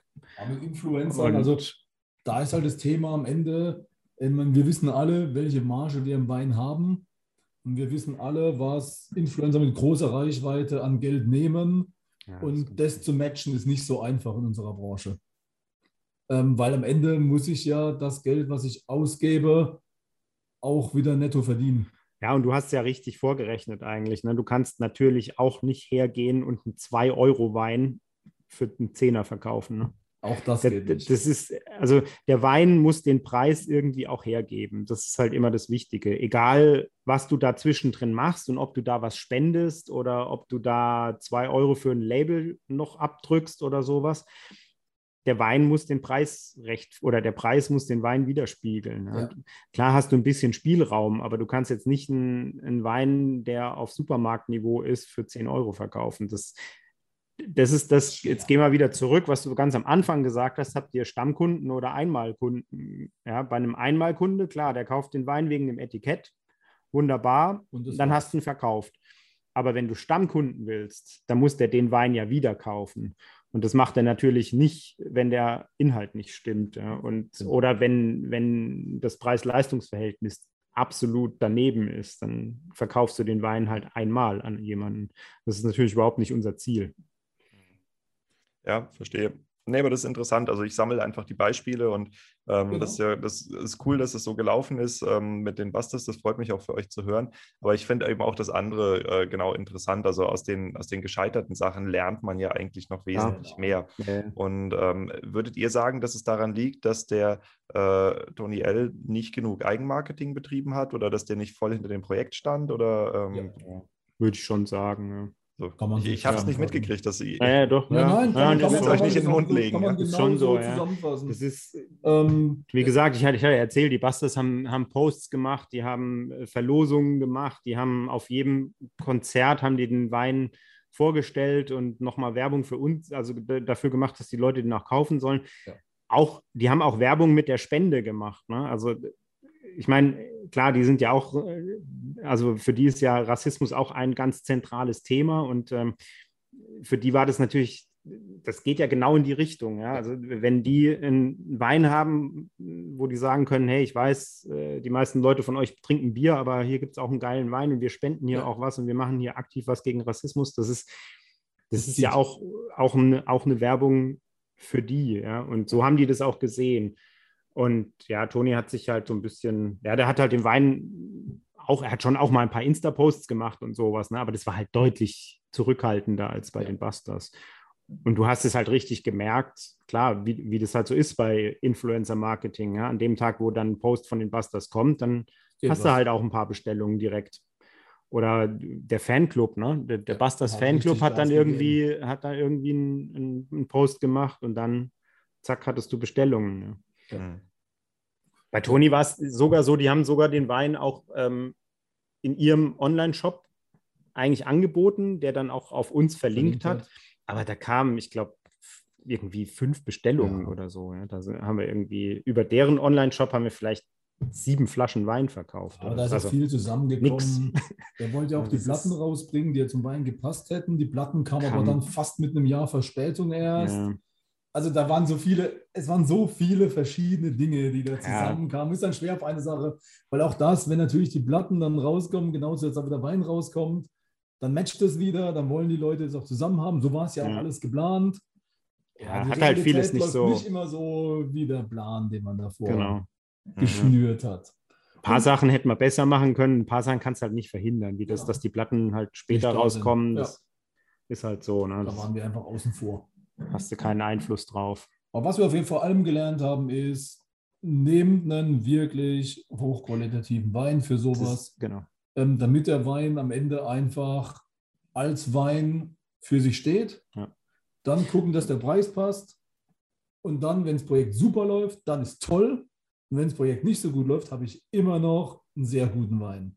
Ja. Und das haben wir da auf jeden Fall gelernt okay. dass das wichtig ist. Was macht denn für euch ähm, den Unterschied? Also wenn ihr sagt, bei diesen äh, Projekten von der Art muss der Preis unter 10 Euro liegen und im Shop geht ihr bis 80 Euro hoch. Also ich meine, ähm, ist es einfach, weil die, die Merch-Kunden eben keine Weinfans sind oder weil ja, 80 Euro Wein.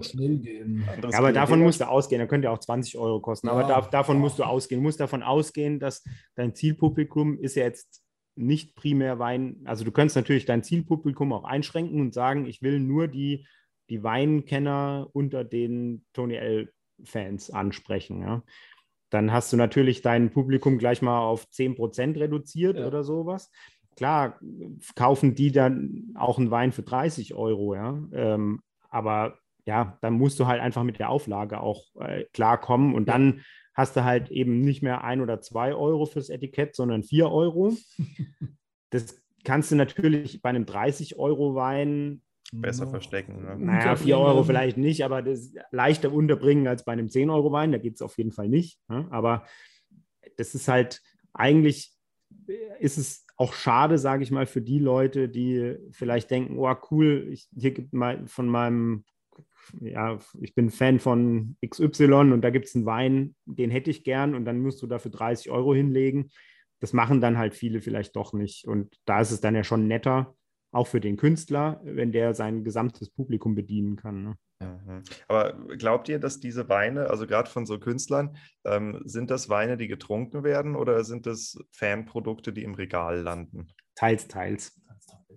Also und das ist, ja, und das ist halt, ja, also ist ein, ist ein valider Punkt eigentlich. Ne? Genau, da könntest du natürlich sagen, okay, wenn du jetzt so einen 30-Euro-Wein anbietest, dann ist das wahrscheinlich eher ein Fanprodukt, das im Regal steht. Aber wahrscheinlich auch erst, nachdem es getrunken wurde. Ich denke, das ist der Vorteil von einer Weinflasche. Ja, du könntest, theoretisch kannst du ja natürlich die leere Flasche auch aufheben. Ne? Aber also es gibt schon auf jeden Fall auch, dass die Leute das nicht trinken, sondern ja, das unangetastet als Fanprodukt im, im Regal stehen lassen, klar. Ja.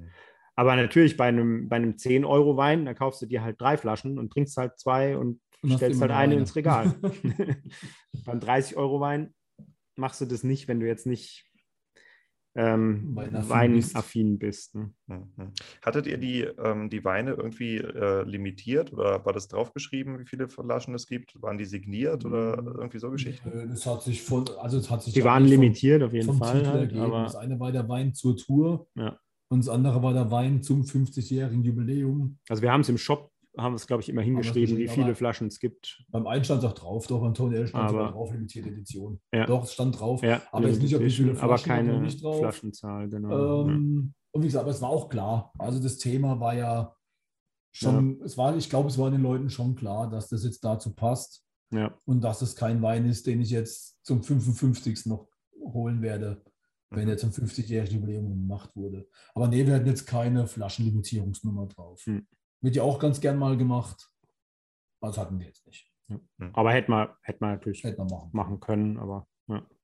Gut, nee, aber das, äh, ich denke, das gibt erstmal einen guten Überblick über die beiden Projekte und ich finde es auch äh, echt toll. Also nicht für euch, aber für uns als äh, Hörer und äh, als, als Techniker, der das Interview macht, dass wir so zwei Projekte haben, wo eins gut gelaufen ist, eins nicht so gut, weil da kann man eben, da ja, lernt man viel draus. Man sieht dann auch den Kontrast ja. und eben, wie wichtig auch die Auswahl des Partners ist, ja, dass du halt jemanden hast. Ähm, das war jetzt auch in einem anderen Podcast, den ich aufgenommen habe mit dem Weingut 30 Acker und OMR, die Online-Marketing-Firma. ähm, das ist halt, das ist absolut entscheidend, mit wem du zusammenarbeitest, weil mhm. du kannst noch so viele Weinprojekte machen und es gibt ja viele Kooperationsweine und auch immer wieder so Charity-Weine und die ja. floppen immer dann, wenn's, wenn sich keiner um den Verkauf kümmert. Genau. Ja? Ja. Also das ist, das, das muss einfach völlig klar sein bei der Auswahl der Kooperationspartner, dass du da jemanden hast, der entweder ein äh, monetäres oder ein ähm, moralisches, weil Wein gegen Rassismus oder wie auch immer ethisches Interesse daran hat, dieses Projekt wirklich zu verkaufen und da Energie reinsteckt. Ansonsten lass es. Ja, ja, ja genau. Weil, äh, das führt nur zu bösem Blut, ruiniert äh, im schlimmsten Fall noch irgendeinen Ruf. Ja, und ja. Ähm, nee, cool. Okay, aber das, das war jetzt ein kleiner Ausflug ins Influencer-Marketing, aber es ist ja spannend, was ihr da alles schon erlebt habt und ja. Ich finde das, find das cool, dass ihr äh, so stark auf die Eigenetiketten geht. Ähm, ich denke tatsächlich, dass das auch mehr oder weniger die Zukunft sein wird, dass ähm, Shops, so wie ihr, ähm, als Marke auftreten müssen, als Eigenmarke auftreten müssen, weil eben die Preisvergleich, Preisvergleichbarkeit durch äh, genau. Portale wie Amazon, wie Winzer, Google Shopping, so boom, wo du halt ja. überall den Wein hast, da ja. kann man nicht mit konkurrieren. Die werden sich gegenseitig amortisieren wie blöd. Ja, die werden ja. sich auffressen mit Rabatten und frei Haus ab minus drei Flaschen irgendwann. Und ähm, da kannst du nicht mitmachen. Da kannst du auch, wenn du die gleichen Weine gelistet hast, kannst du mit den SEO-Budgets nicht mithalten, auch als Weingut oft nicht. Also die, ja. die, die diese Firmen, die haben äh, Marketing-Budgets für Search Engine Optimization.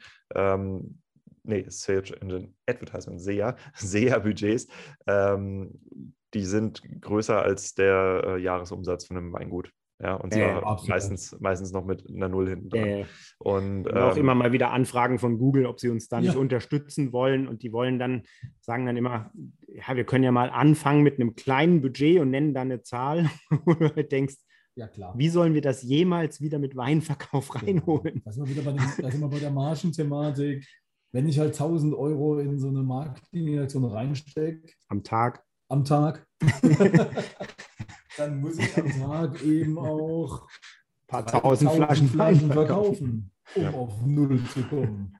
Ja. Ähm, das ist natürlich die Krux am Ende. Und ich meine, das zahlt natürlich halt auch der keine, Winzer. Ne? Also ich meine, da muss man. Keine, genau. Ja. Und muss, wir haben muss man sich nichts vormachen. Margen, ja. wo ich da sofort eincash, wenn sowas funktioniert, die haben wir nicht. Ja. Die hat der Winzer nicht und die haben wir nicht. Von daher muss man da schon sehr, muss man schon auch gut auswählen, was man macht. Mhm. Was habt ihr denn für ein Marketingkonzept bei euch? Also gibt es einfach nur den Shop und ihr macht Veranstaltungen oder habt ihr Social Media Marketing? Also wo, wo kommen die Kunden her? Ja, hauptsächlich. Ähm, wir machen tatsächlich hauptsächlich Insta und, und, Facebook. und, Facebook. Witzigerweise ist es da auch ganz interessant zu sehen, dass du eigentlich auf Insta zwar eine höhere Reichweite hast, aber mehr Kunden landen eigentlich immer noch über Facebook bei uns. Ähm, genau, Insta, Facebook sind eigentlich so die Hauptkanäle. TikTok machen wir auch. Bezahlte Posts oder was macht ihr? Bezahlte, ja. unbezahlte und wir haben auch schon äh, ein bisschen Influencer-Marketing da gemacht, gemacht, wobei man da sagen muss, es waren auch immer so ja, so, also erfolgreiche Dinge, aber die sind jetzt gar nicht so entstanden, dass wir gesagt haben, komm, wir, wir geben da jetzt Geld aus, sondern es waren dann oft Influencer, die einfach auch Bock auf unser Konzept hatten und dann, ja, dann hast du halt entweder ein bisschen eine kleine Packung Wein hingeschickt oder so, oder manche haben sogar einfach bei uns wirklich Wein gekauft, ganz normal. Und du wusstest gar nicht, dass es ein Influencer ist und der hat einfach im Shop bestellt und äh, war dann echt begeistert und hat dann plötzlich siehst du hm, einen Haufen Posts mit unseren Weinen und wir sind verlinkt und du denkst ja, habe ich gar nicht mitbekommen. Ja. Hm. Wäre das nicht äh, bei euch Typen äh, geradezu offensichtlich, dass ihr anfangt, mehr mit äh, Leuten aus der Hip-Hop-Szene zusammenzugehen, also aus der etwas älteren Ecke? So Hass- und ja. Bodenweine? Ja, du, also ich meine, ich bin da ja auch noch ein bisschen vernetzt und da, da gibt es auch noch ein paar Projekte, die, die anstehen ähm, oder, oder vielleicht kommen oder so, aber ja, ja, klar, cool wäre das schon. Also auch da ist es aber natürlich so, du bräuchtest da auch immer irgendwie, eigentlich brauchst du da halt auch was Großes. Ne? Ich meine, selbst, selbst Tony L., klar, wir kennen den und ich kenne ihn, ich kenne ihn ja auch so persönlich, aber ähm, ich habe natürlich Advanced Chemistry auch gehört, damals, als es rauskam und so. Ähm, so hat der bei mir das auch angefangen irgendwie, aber du bräuchtest eigentlich dann irgendwie auch für Reichweite brauchst du halt was, was jetzt noch was aktuell, jetzt ist, ist, oder zumindest was, was, je, was jetzt noch so groß ist, was weiß ich, da müsstest du halt mit dem Eisfeld was machen oder so, Jan Delay halt, ne, irgendwie oder. Ja. Ja, oder du musst oder jetzt auf Trap und Mumble Rap umschwenken mit deinem Ja, genau, halt, ja. genau. Oder, oder solche Sachen. Aber da ist dann auch wieder die Frage, ist, wo ist es, ist das äh, Fanpublikum ein Weinpublikum? Ja.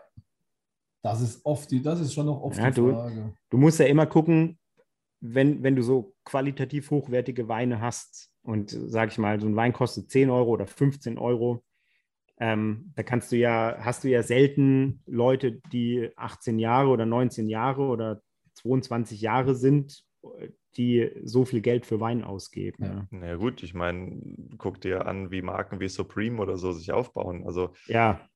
Das ist richtig, klar. Ja, also ja. Das, es ist ja nicht so, dass das schon, ja. Flexen aus dem Hip-Hop, das äh, dass schon, das nicht spurenlos ist. T-Shirt für 200 Euro verkaufen kannst, dann kannst du ja, auch also ich sehe ganz genau, guck dir den Sneakermarkt an. Ne? Ich meine, wer sind denn da die Hauptabnehmer? Also ähm, ich, ich glaube, dass es da äh, Wege und Möglichkeiten gibt, aber es ist eben auch immer die Frage, wie, wie krass willst du dich durchkommerzialisieren? Ja. und ähm, ja, aber ich, ich glaube, wir haben, haben jetzt einen ganz guten Eindruck davon gekriegt, wer ihr seid, wofür ihr steht. Ähm, eine Frage hätte ich noch und zwar ähm, jetzt, also ich, ich kenne ein Weingut, das mit euch zusammenarbeitet. Die sind auch hier im Podcast noch nicht released, aber das ist die Yvette Wohlfahrt und Florian Franke. Ja. Ähm, ja. Die sind natürlich absolute Kracher, also was der Wein angeht, als Persönlichkeiten und das Design ist halt auch Killer von den ja. beiden. Also, also wir haben auch einen Orange Utan. Genau. Ja, ja. wir wollen, wir haben ja schon gesprochen, dass wir vielleicht mal irgendwie ein Paket anbieten oder so. Das wäre so cool. Ich habe auch jetzt einen Moment Utans. gebraucht, um zu peilen, dass das unterschiedliche Weine sind. Ja. ähm, aber äh, ja, also die, die kenne ich, äh, habe ich wie gesagt schon interviewt. Ähm, aber äh, wenn man jetzt als Weingut mit euch zusammenarbeitet, äh, über was für realistische Abnahmemengen reden wir denn im Jahr? Also verkauft ihr 100 Flaschen, verkauft ihr 1000 Flaschen, verkauft ihr 10.000 Flaschen? Ja, also bei Weinen, die gut laufen. Pro, pro Wein jetzt meinst du? Pro Wein. Ja, dass man mal so eine Idee kriegt. Also, ja. ähm, also so, ich meine, ich sag mal so, insgesamt verkaufen wir vielleicht 10.000 Flaschen im Jahr. Insgesamt. Insgesamt über alle Weine. Und natürlich ist auch klar.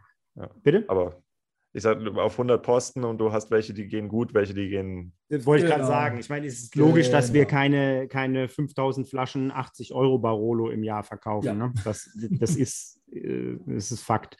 Ähm, aber natürlich, tendenziell werden so die, die 10 Euro Weine, sage ich mal, natürlich viel, viel mehr gekauft ja.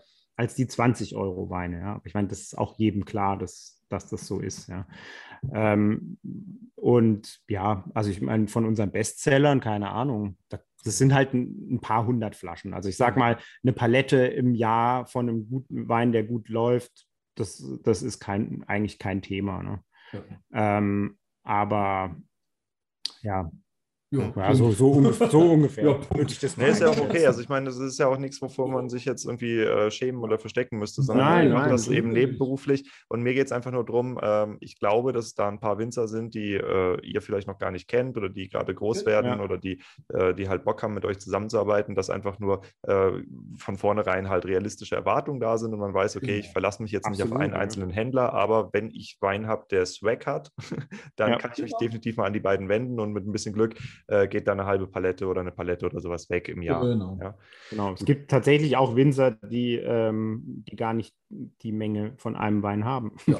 mit denen Eben. wir arbeiten. Ne? Die halt sagen, nee, sorry, ich, ich kann dir gar keine 200 Flaschen genau. geben. Da wäre doch Wohlfahrt Franke ein klassisches Wohlfahrt Weingut Franke, für, wo es halt heißt, ich habe halt ein Fass. so. ja, genau. Wohlfahrt ja. Franke, Durst, Quantum, ja. also wir haben einige Winzer, die haben gar nicht diese Supermengen. Ja ähm, sind aber trotzdem auch froh, wenn sie irgendwo außerhalb ihres eigenen Shops mal gefunden werden. Ja, und auch ein bisschen diversifizieren können. Ne? Also, also, wir haben auch Winzer, die, die äh, haben eigentlich fast alles im Export. Die, die ja. brauchen überhaupt gar niemanden in Deutschland. Die könnten ja. ihre, also gerade im Naturweinbereich, genau. ja, die genau. können alles exportieren.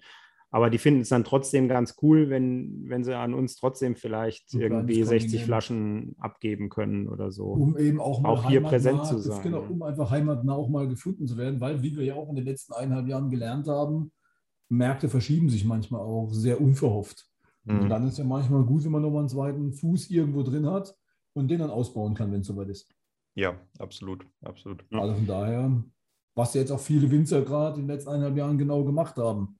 Ja klar, äh, Oder sich mal einen Online-Shop anschaffen, so im Jahr 2021. Deswegen, genau. ja. Ja. Und daher, ja, und dafür schämen wir uns nicht. Gott, Nein, gut. Ganz im Gegenteil, da sind wir sogar ein bisschen stolz drauf. Es ist ja auch gar nicht unser, also unser erklärtes Ziel, dass wir jetzt sagen, wir wollen irgendwann mal riesig werden. Oder reich so. werden damit. Boah, schön ja. schön wäre es natürlich, aber ja, du, Prinzip, ähm, genau. natürlich, klar, ja, aber, aber das ist halt genau der Punkt, was ich auch ganz am Anfang schon mit der Weinbar sagte. Für uns ist schon wichtig, dass wir selbst auch mit dem ganzen Thema Wein was zu tun haben, ja. Ja, dass wir die Weine verkosten, dass wir mit den Winzern sprechen, etc. Ich kenne Online-Shops, die Leute haben eigentlich, die, die haben noch keinen einzigen Wein von denen, den sie verkaufen, probiert die haben auch noch keinen, einzige, keinen einzigen Winzer gesehen und die haben auch noch eine Flasche ja, die haben einfach irgendwo ein, ein, Lager, das von irgendeinem Großen verwaltet wird.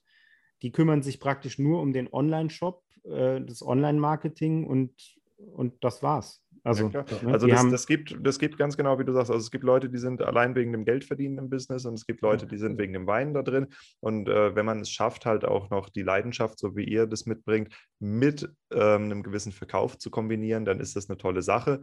Und ja. äh, auch für Winzer ist halt völlig klar, okay, es muss ein bestimmter Umsatz gemacht werden, dass der Cashflow stimmt, aber es genau. gibt eben auch auch der Winzer freut sich, wenn sein Wein an Leute geht, die eben wirklich selber für das Thema brennen und nicht einfach nur Business People sind. Äh, genau. genau. Wichtig ist natürlich auch für uns, dass wir profitabel sind. Ne? Dafür haben, ja, darauf haben wir von Anfang an Wert gelegt und haben es von Anfang an konsequent durchgezogen. Und das bringt natürlich auch die Freiheit mit, dass wir klein und nebenberuflich sind. Ne? Wenn, genau, ja. wenn ein Projekt nicht profitabel ist, dann kann es immer noch sein, wir machen es, weil wir es einfach so geil finden. Ja. Aber in der Regel sage ich, dann findet es halt nicht statt. Genau. Ja, dann, oder wenn, wenn, wenn uns, wenn die Marge halt nicht passt mit einem Winzer, so dass wir Spaß haben und der Winzer Spaß hat, dann, dann passiert es halt nicht. Ja? Das ja. macht auch keinen Sinn. Also wir wollen niemanden ausquetschen und ähm, umgekehrt sagen, äh, arbeiten wir auch nicht äh, mit mit, also defizitär oder sowas. Ne? ja, halt warum auch? Also macht ja für keinen Sinn. Ähm, genau. nee. Okay, aber ich, ich denke, ähm, wie ihr aus der Weinszene kommt, wir haben jetzt ein gutes Bild gekriegt, äh, haben verstanden, um was es geht. Ähm, ich danke euch für die Offenheit und die Einblicke. Das ist auf jeden Fall super spannend gewesen und äh, auch in ja. dem Bereich Influencer-Marketing. Ähm, dann würde ich euch jetzt nochmal die Möglichkeit geben, ähm, dass ihr mal kurz raushaut, wie man euch erreichen kann. Also die Website ist swagwine.de, aber ihr habt ja auch noch Social-Kanäle. Wo finde ich euch? Wie finde ich euch? Genau, also wir haben, wie gesagt, den, den Shop swagwine.de oder auch swag.wine. ähm, wir haben einen Instagram-Account, der ist auch swagwine.de. Ähm, wir heißen auch swagwine auf Facebook. Genau. Und wir heißen auch swagwine.de auf TikTok. TikTok. Genau. Das sind so die Social-Kanäle, die wir haben. Ansonsten, klar, wir haben auch natürlich einen Newsletter, wobei der kommt sehr selten. Genau. Und ähm, kann man sich auch anmelden für, schadet nichts, man wird nicht zugespammt, der kommt vielleicht sechsmal im Jahr oder sowas. Genau. Auch nur, Ansonsten auch, auch anrufen. Ähm, meistens geht, der, äh, geht die Mailbox dran oder so, aber wir rufen zurück und dann kann man wirklich auch individuell mit uns irgendwelche Dinge ausmachen oder so. Oder man kann auch abholen bei uns, das bieten wir schon auch an. Wird auch in der im Umkreis von 20 Kilometer eigentlich ziemlich gut genutzt. Solche Sachen, ja. Mhm. Oder okay, wenn nee. wir wieder Veranstaltungen machen, einfach vorbeikommen. Ja, das ist doch gut. Nee, also das äh, einerseits für die Kundenseite, für die äh, Winzerseite die Jungs sind super schnell bei WhatsApp, also ähm, das funktioniert genau. gut. Und äh, falls sich ein Winzer bei euch bewerben will, in welcher Form, einfach kommentarlos Wein einschicken, vorher anrufen, Brief. Nee, Post, kann man also an, am besten anrufen. Am besten anrufen. Ich, ich, finde immer, das, das äh, Einschicken, ja, aber am Ende, sage ich mal, es gibt so ein paar Dinge, die sollte man vielleicht vorab klären. Und ähm, weil es, wie gesagt, es kommt ja eben nicht nur auf den Inhalt an, es kommt auf mehrere Dinge an bei uns. Und wenn man die vorher schon abklärt und dann ja. sagen wir, ja, könnte was werden, schick mal ein, dann spart es bei manchen Leuten schon mal, dass sie uns einfach Proben schicken. Wir freuen uns natürlich, wenn es gute Weine sind, wenn wir was zum Probieren haben, aber das ist dann immer blöd, wenn du eine Zwölferkiste probiert hast ja. und hinterher dann absagst irgendwie. Genau, also insofern schade. wegen irgendwelchen Dingen, die man hätte vorher klären können eigentlich. Genau. Ne? Deswegen am besten so. wirklich einfach anrufen. Anrufen, E-Mail schreiben. Und dann genau. quatschen wir kurz zusammen. Vielleicht trifft man sich sogar, wenn es irgendwie machbar ist. Ja. Sollen ja auch wieder Messen kommen irgendwann. Ja, oder wir, ich meine, wir fahren ja auch echt, in Deutschland zumindest fahren wir in den Weingebieten ja auch echt ein bisschen rum und genau. fahren da gerne auch mal zu jemandem hin zum Probieren oder so. Und dann ist es auch netter, weil man die Story ein bisschen ja. erfährt und so, ne? Das Deswegen. Ist dann einfach, einfach netter, als wenn ein Paket. Es geht natürlich auch. Ich meine, ein Paket, das kommt, dann nehmen wir ja, schon aber Kontakt auf. Mal, aber wir, ihr seid in Größenordnung unterwegs, wo es viel um das persönliche Miteinander geht. Insofern, genau. äh, liebe das Winzer, hört ja. drauf, was die sagen, meldet euch persönlich bei denen, fragt kurz nach, bewerbt euch förmlich mit Lebenslauf bitte und der Lebenslauf sollte das Swag haben. Ja. Und äh, genau, damit würde ich sagen, ähm, wir beenden das Ganze mal. Äh, wir haben jetzt, glaube ich, fast anderthalb Stunden äh, geredet. Wow. Ich fand es mhm. super spannend. Ihr seid die ersten Händler, die kommen. Es kommen noch ein paar mehr. Ähm, falls euch coole Händler einfallen, immer her damit. Ja. ja. Und ansonsten äh, würde ich mich sehr freuen, wenn ihr den Podcast auch teilt. Ähm, ich ja. sage euch natürlich Bescheid, sobald der online geht. Mhm. Gerne. Und äh, genau, bedanke mich erstmal ganz herzlich nochmal im Namen des Podcasts, im Namen der Hörer. Das war ein super spannendes Gespräch, hat mir viel Spaß gemacht. Und ich wünsche euch auf jeden auch. Fall alles Gute. Hoffe, dass sich euer Shop gut entwickelt und dass ihr nicht äh, von der Rabattschlacht online äh, wegkannibalisiert werdet, sondern dass es eben auch äh, Kunden gibt, die sagen, okay, ich habe das Budget, ich finde das geil und ich supporte das. Ja.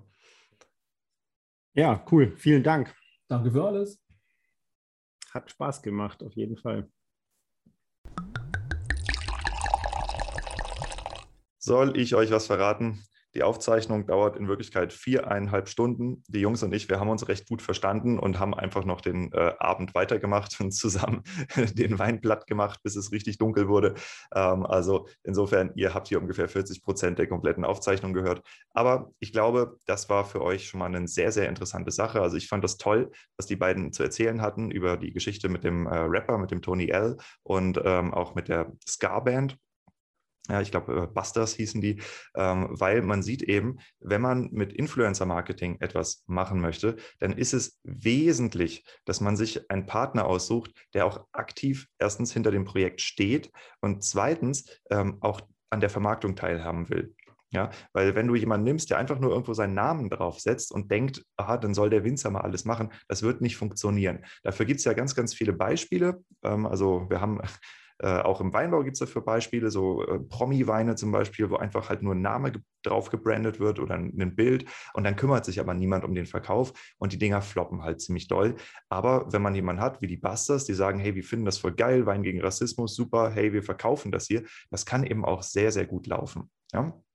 Aber wie gesagt, das ist der Auftakt der Reihe. Wir werden uns noch viel, viel tiefer und viel genauer mit dem Thema Influencer Marketing beschäftigen. Ansonsten hoffe ich, dass ähm, unter den Hörern, unter den Hörerinnen hier vielleicht der ein oder andere dabei ist, der sagt, hey, ich habe vielleicht Weine, die Swag genug haben, um mit äh, Sven und Markus zusammenzuarbeiten. Ihr habt es gehört, meldet euch bei denen, ruft sie einfach an, ähm, klärt kurz ein paar Sachen mit denen ab, ob das grundsätzlich passt, damit ihr nicht sinnlos eure Weine rausschickt. Und dann schauen wir doch mal, ob wir da den ein oder anderen Wein bei denen vermarktet kriegen. Ich habe da übrigens keine finanziellen Interessen dran. Also es ist nicht so, dass ich dafür bezahlt werde, dass ich jetzt Werbung für die beiden mache oder dass ich Provisionen kriege, gar nicht, sondern ich finde es einfach wichtig, dass kleine coole Winzer und kleine coole Händler zusammen ähm, finden, weil das genau das ist, was eben der Industrialisierung unserer Weinbranche entgegenläuft. So, der heutige Musiktipp. Ich habe lange überlegt, was hat genug Swag, um von den beiden anerkannt zu werden. Und äh, da bin ich auf meinen Lieblings-Hip-Hop-DJ ähm, gekommen, der heißt Twit One.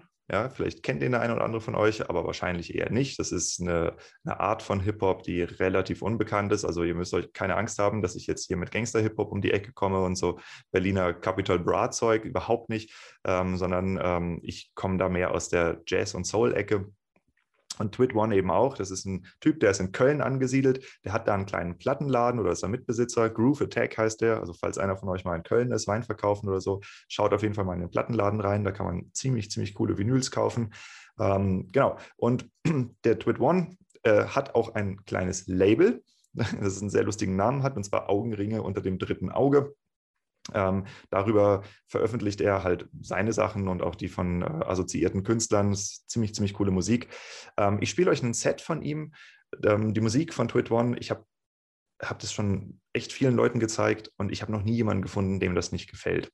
Also das ist Musik, die ist beeinflusst so vom Soul und Jazz aus den 80ern, vom Boom Bap Hip Hop. Das ist so ein bisschen der, der, der Hip-Hop aus den 90ern, ja, so wie er da irgendwie Wu-Tang-Clan-mäßig ähm, noch bekannt ist. Und äh, das ist einfach eine super, super Kombination. Macht total Spaß zu hören. Und die Live-Sets vom Twit One sind auch ziemlich geil, weil er einfach auch noch so etwas absurde, aber lustige Entertainer-Qualitäten an den Tag legt. Deshalb ähm, viel Spaß mit der Musik, viel Spaß mit Twit One. Und jetzt gehen wir noch kurz darauf ein, was uns nächste Woche erwartet ähm, oder in der nächsten Episode. In der nächsten Episode interviewe ich Michael Schott vom Weingut Schott. Das ist äh, Schott oder die Schott Bros oder Metal Wines. Vielleicht habt ihr da schon, äh, davon schon mal was gehört. Und genau darum geht es auch. Ich nenne ja hier gerade verschiedene Namen. Der Michel und sein Bruder, erstens äh, sind die Brüder, die ein Weingut leiten. Und zweitens haben sie mittlerweile doch ordentlich Erfahrung da drin, wie man Spin-off-Marken aus dem eigenen oder respektive aus dem elterlichen Weingut gründet. Und darum würde es dann auch gehen. Ja, also erstens mal die Gründung von Spin-off-Marken, die äh, Weingutsführung unter Geschwistern und äh, wie man Marktnischen für sich erobert. Weil Metal Wines zum Beispiel, das ist eine sehr, sehr interessante Geschichte, ähm, führt dazu, dass äh, ja, der Michel äh, als Mettler eben äh, Weinproben mit äh, Szenegrößen wie Motorhead und Slayer macht und auf riesigen Metal-Festivals seinen Wein verkauft, was eben ein ganz, ganz anderer Weg ist, als die meisten Winzer ihn einschlagen. Und deshalb habe ich gedacht, hm, Vielleicht ist da unter den Hörern der eine, die andere dabei, die eigentlich einen ähnlichen äh, Persönlichkeitszug oder ähnliche Vorlieben haben, die sich dazu nutzen, den Wein an eine Szene zu verkaufen, der man selber angehört. Ja? Also super spannende Sache. Stay tuned und jetzt viel Spaß mit Twit One.